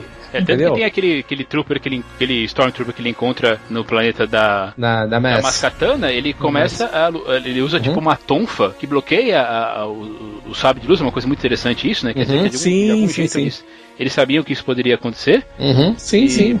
E ele consegue ficar bloqueando os golpes. Sim, sim. Né? É, sim, é claro, então, assim, o cara em, em, em condições normais, físicas, né, de temperatura e pressão, com certeza ele cuidaria os dois sem o mínimo de esforço. É só você pegar como ele estava no, no começo do filme, ele, sabe? Mas é, depois, assim, tem todo, tem todo esse. Porém, e quando ele é, vai enfrentar a Ray, você percebe assim pelos próprios movimentos da Ray que assim, ela luta, cara, mas ela ela é até um pouco desajeitada. Você percebe que ela ainda não tem. Ela, tem, ela tá começando a aprender a lidar com a força, mas assim, não é um domínio pleno. É. E, e fora uma luta assim, escapando, né? Não é uma luta isso, exato, ela tá fugindo. Isso, ali, exatamente. Né? E pegando o cara que tá ferido. sabe se virar fisicamente. Sim, né? sim, mas sim. Sim. Que... E se não houvesse aquela explosão do, da, da, arma, né? Talvez o, o Kaido tinha conseguido matar ela. Tranquilo, pois é, verdade. E uma coisa aqui também, até pegando no, no gancho da, da, luta aqui do Kylo, que é uma coisa que eu vi todo mundo reclamar do sabre de luz, né? Falar assim, porra, como que pode ter um sabre desse? O cara vai cortar a mão que não é funcional, que não sei o que. Ele fere o ombro, né? Então, a maneira como ele usa na luta, né? Machucando o fim é muito boa. E, e é uma cara, coisa que eu sempre. Né? E uma coisa que eu sempre fiquei pensando, né? Enquanto o pessoal ficava de mim e fala, porra, mas não pode que se ele, dependendo do, da maneira como ele manusear, ele pode queimar a mão. Eu, falei, eu sempre falava, Porra, o cara é um Sif. Se ele queimar a própria mão, cara, ele, ele porra, ele, ele, não tem condição nenhuma de ser um Sif. Isso é óbvio. É, e, então, a maneira como ele usa ali no, no filme, ele queimando o fio, eu achei sensacional, né? Porque deu uma utilidade a mais pro, pro Sábio de Luz, além de ser chamativa, né? Uhum. E não vi, vi ninguém praticamente reclamando do sabre de luz, como, faz, como fizeram quando anunciou, quando apareceu as primeiras imagens. É, ele, ele, ele, mostra a utilidade daquilo e eu acho que fecha esse tipo de discussão, né? Fecha uhum. pra isso. Porque sim, ele sim. fere, de certa forma, que realmente vai atrapalhar o oponente dele. Sim, sim, sim. É crucial aquela, aquelas pontos. Aquelas é. pontos, no caso do, do jeito que ele é. luta, né? Porque também tem isso. Tem uma identidade na luta dele. Sim, sim, sim, exatamente isso. Essa questão da identidade também, que, que é uma coisa que a gente não pode esquecer. Que é, menciona rapidinho ali no filme, né, do que ele é o líder dos Cavaleiros de Rain. É, e aparece uma, eles aparecem rapidamente num, Naquele, num, num flash forward da, da, da Ray, né, quando ela, quando ela vai quando ela vai ali no, no bar ainda achar acidentalmente o, o sabre de luz. Uhum. E é uma coisa assim que já, já vamos assim fazer conjecturas, né? Fazer aqui, meu Deus, o que, que vai acontecer assim nos próximos episódios para aquela para aquela cena daquela cena acontecer, né? E ela é vê o papo passado. Belíssimamente executada. Oi? Muito bem executada. Não, o filme é, é todo bem executado. Aquela lembrança ali, é, não tem, não tem. Mas aquela lembrança ali daquele jeito te deixa com curiosidade, não te explica uhum. muito, mas te explica ao mesmo tempo. é genial. É bem isso aí. Bom, e fim das contas é isso. Nós temos mais histórias para serem, serem contadas. A gente vai ficar pensando, fazendo, fazendo é, um monte de, assim, de teorias em cima, em cima disso. Qual que é o passado da Ray? Afinal de contas, qual que vai ser o futuro aí do Kylo, por que que, afinal de contas, vai ter um outro vilão no próximo filme, a gente tem toda, toda essa questão. Assim, Ou foi vai... sempre um vilão o tempo inteiro, né? É, temos que ver qual que vai ser. Provavelmente É. vai ser um, um outro cavaleiro, a gente vai, a gente vai assim só ficar é, teorizando e, e esperando aí, assim, agora que a força despertou, né? Vamos ver o que que, que, que vai, o que, que vem aí no episódio 8, né? E a que gente vai conhecer mais do, do Snoke, né? Que é um cara tão poderoso que o holograma dele tem sombra. É genial. É isso aí. É, é claro que vendo, vendo o Snoke não me não deixei de lembrar do próprio Imperador.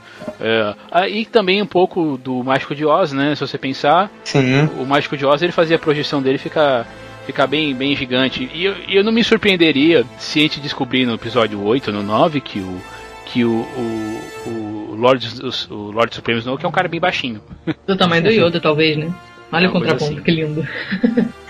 E aí, dá pra, dá pra pensar em conjecturas assim, em, em teoria, teori- teorias? O que, que vocês têm aí de teoria? Por exemplo, vou começar assim, afinal de contas, a Rey tem uma ligação mais. uma ligação de carnal aí, cara. Carnal não, é familiar com Uma sanguínea. porra, uma ligação familiar com o. Skywalker ou não? Eu acho que sim, muito provável, né? Eu acho, aquela- eu acho que não. Coisas, porque você fala assim no começo, né? Pô, ele tá, ela tá no planeta Jakku, o planeta é igualzinho, aliás, né? já- aliás, dizem, né? Fazendo seus nomes assim, né? Pra zoar com os brasi- Pra com os variar, brasileiros, de novo, né? Vai né, um brasileiro troll ali. Ó, É. agora eu já discordo, ó. Momento da guerra aqui de novo. Eu já acho que ela não tem né, nada, nada sanguíneo com o Luke. Mas assim, pode, mas do- também, talvez. É, não, é, Talvez tá seja só. A tá ligação seja especulando. só com o, com o, com o Ben solo É. mesmo. E vocês, vocês dois, o que vocês acham? Eu, eu, tenho, eu, tenho- eu estou tendendo a pensar que sim. Que ela, que ela tem uma ligação, principalmente porque, pela questão assim dela ser uma. Ela se dá bem com o sabre de luz, ela ser uma ótima piloto.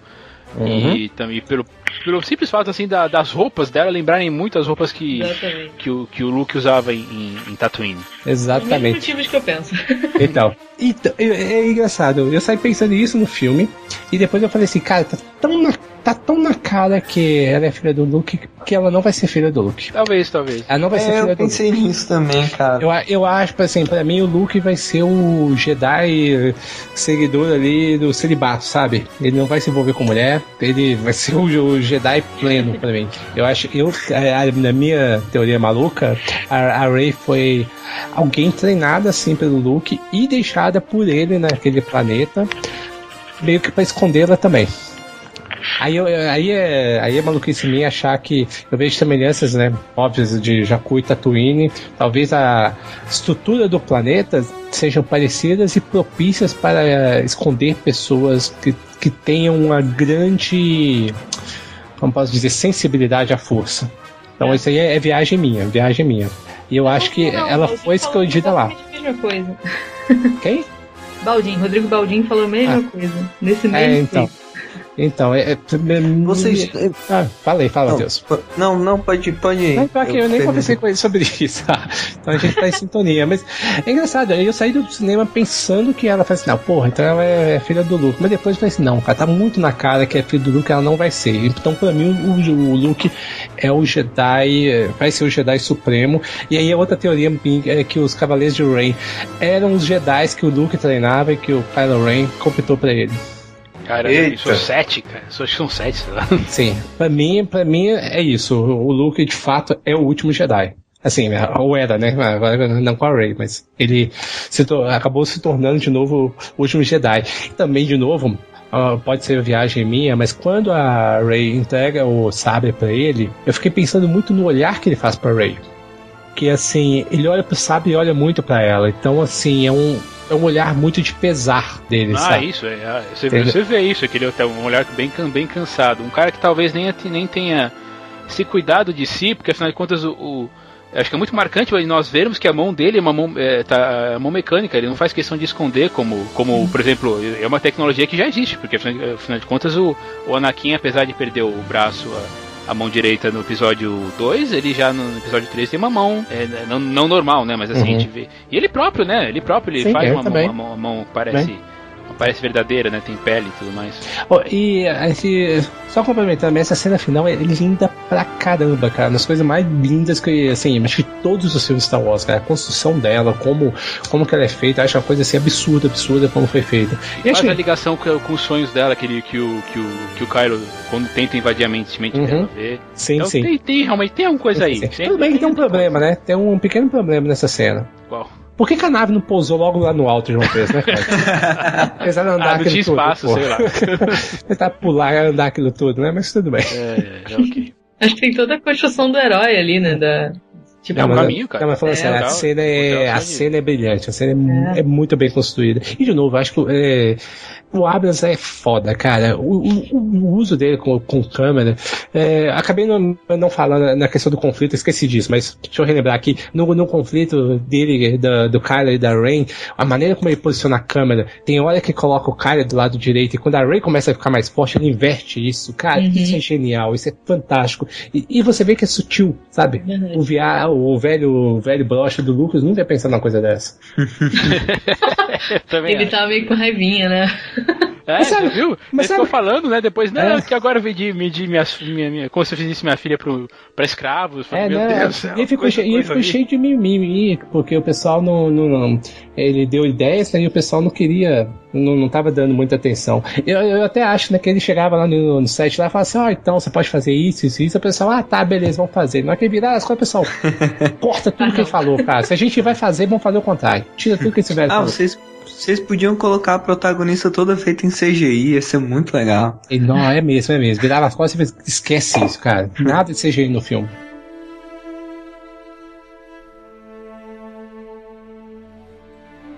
Chegando aqui ao fim do nosso, nosso episódio, eu vou pedir pra você as suas considerações finais sobre Star Wars, o Despertar da Força. Primeiro você, Vivi. Minhas considerações, eu acho um excelente filme, recomendo a todo mundo. Tenho certeza que essa nova né, é, saga que eles vão fazer, porque não, não vai ser, vai ser- é o primeiro de muitos agora. Deixaram, ele teve lacunas propositais e eu acho que vai ser respondido nos próximos. E eu tô muito ansiosa pra ver.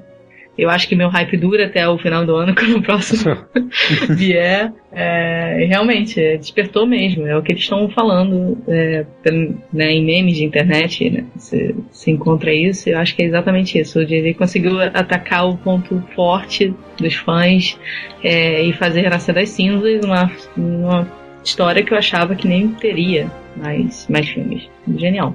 Marcelo. Então, é, de novo, né? É, tecer elogios pro JJ é chovendo molhado, cara. É, como vocês já falaram aqui, Vivi acabou de falar, é, ele conseguiu muito bem pegar, agradar os fãs antigos e criar fãs novos. E uma coisa que o Thiago escreveu na crítica dele, né, que ficou muito boa por sinal, é uma coisa que eu gostei muito, né, que esse é o Star Wars para essa geração falar de nós. Esse é o nosso Star Wars. Sabe, a gente não precisa ficar relembrando a trilogia antiga, nem ficar se lamentando pela trilogia nova. Não, a gente tem um Star Wars de verdade, um que realmente vale a pena a gente falar, porra, a gente pode bater no peito e falar, a gente, a gente tem um Star Wars para nossa geração. Enfim, acho que assim, o filme tem alguns problemas, sim, não é perfeito, sabe, tem alguns probleminhas, mas ele, ele conseguir ser respeitoso e, e ser profissional ao mesmo tempo, isso é um mérito que poucos filmes conseguem. É o que a gente discutiu. E Star Wars é um filme blockbuster. É só ver toda a promoção de marketing que tem em cima dele. E mesmo assim, ele fomenta muitas discussões, né? Tá fazendo que muitas pessoas, até que não eram fãs da saga, irem ao cinema né? e gostarem do filme. E, e assim, tem um leque de possibilidades né, que a gente só vai saber em 2017 aqui, né? Algumas das, das respostas talvez a gente só tenha em 2017. E enfim, cara, uh, Star Wars pra mim é, não é a melhor, mas sim, é a maior franquia da história do cinema. Pra mim é, aí é incomparável. Acho que nenhuma outra uh, outra saga consegue mexer e movimentar tanto pessoas quanto Star Wars, cara. Não, hum, desculpa os fãs de Senhor dos Anéis, que eu também me incluo nele, de Harry Potter, mas, cara, nada consegue mexer tanto com, como o Star Wars. Senhor dos Anéis não tem uma Rey, desculpa.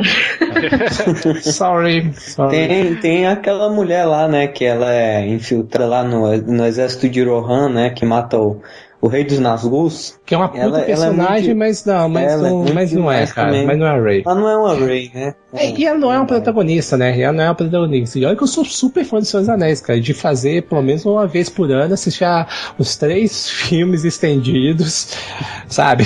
Assim, em sequência, de uma vez. Né? Mas, Ray é mas Depois do Hobbit paixão. eu dei um É. tempo nisso aí. E você, Matheus? Cara, pra mim não é só um ótimo Star Wars, mas também é, é muito filme, assim, sabe? Quando você vai no cinema e, e você vê que um filme é muito bom, independente do filtro que você colocar, assim, ele é um, um bom filme de ação, um bom filme de aventura, é um bom Star Wars, é, é um bom tudo, assim, é um bom filme no todo. E, e eu sentia um pouco de falta disso em filmes de grandes franquias, assim, né? Às vezes a gente tinha que relativizar um filme pra, é, é, sei lá, tipo, ah, é, tal filme não é um grande filme, mas é um bom filme da Marvel, assim, sabe? Desculpa, Marvel, sempre te, us te usar como exemplo ruim, mas e, e assim, esse é, eu vou confessar que esse é o primeiro Star Wars que eu vejo no cinema e me fez pensar que Star Wars tá, tá ali junto com, com Star Trek e Doctor Who que é, é, são os conteúdos que criaram esses caras que estão fazendo esses conteúdos agora, né? Então, os caras que estão fazendo Star Wars agora cresceram fãs de Star Wars, eles foram criados assistindo Star Wars. Uhum. Então, isso é muito legal, né? É, é uma coisa de profissionais para fãs, mas ao mesmo tempo é uma coisa de fãs para fãs. Então, você tem a qualidade de um negócio que é feito friamente, mas você tem também a, a, qualidade de uma coisa que é feita com o coração, né? Então, sei lá, isso conta muito pra mim e, e dá pra ver, é, tanto pelo, pelo filme final mesmo, é, o, o, resultado final, mas é, é dá pra ver isso também nos vídeos de, de bastidores, assim, que inclusive mostraram uns vídeos lá na, na CCXP do, do pessoal do elenco, né, levando o bonequinho pra galera autografar e tal. Então dá pra ver que é, é feito de fã pra fã, é feito de coração, sabe? Isso, isso conta pra caralho, dá, dá pra ver isso assistindo o filme. Bom, eu, eu nossa, depois de tanta conversa, é, é, é meio difícil assim falar falar falar mais do que do que o que Star Wars tem Despertar da Força tem, tem, tem feito para mim tem tem significado para mim não olha não é exagero dizer que esse filme ele veio para costurar o antigo e o novo é um espetáculo para os olhos é uma produção que acerta em todos os quesitos inclusive a atuação aí do, do hum. da, da Daisy do Boyega, ah, e um, um do Driver. que a gente esqueceu, né, da, dessa possível relação homossexual aí. É, tem uma, tem uma, uma coisinha assim. É verdade, é verdade, é, é verdade. A gente acabou passando batido. Passamos batido, e é uma relação muito importante também, de inclusão, né? De, de sim. esse é um público também sendo reconhecido aí. Sim, eu acho que sim. Mas e também tem todas essas questões assim que ele, que ele, pode, que ele, que ele pode que ele pode abrir, que ele pode é, é, expandir e assim, a gente vai ficar só falando, falando, falando, claro, assim, esperando aí 2017, né? Vai ser uma, uma longo, um longo caminho. Mas é, putz, que, que, época para estar vivo, vou dizer uma coisa, que época para estar vivo. a gente pode, pode apreciar todo o passado e agora vamos ver como é que a gente vai apreciar esse, esse futuro aí.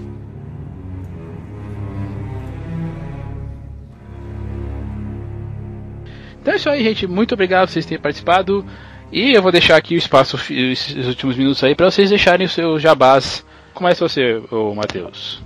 Ah, então vamos lá. Eu tô lá, tô lá sempre batendo muito no ccncast.com.br, que é o site dos críticos de coisa nenhuma. Toda segunda, quinta e sábado tem um post novo sobre livro, filme, série, jogo e etc.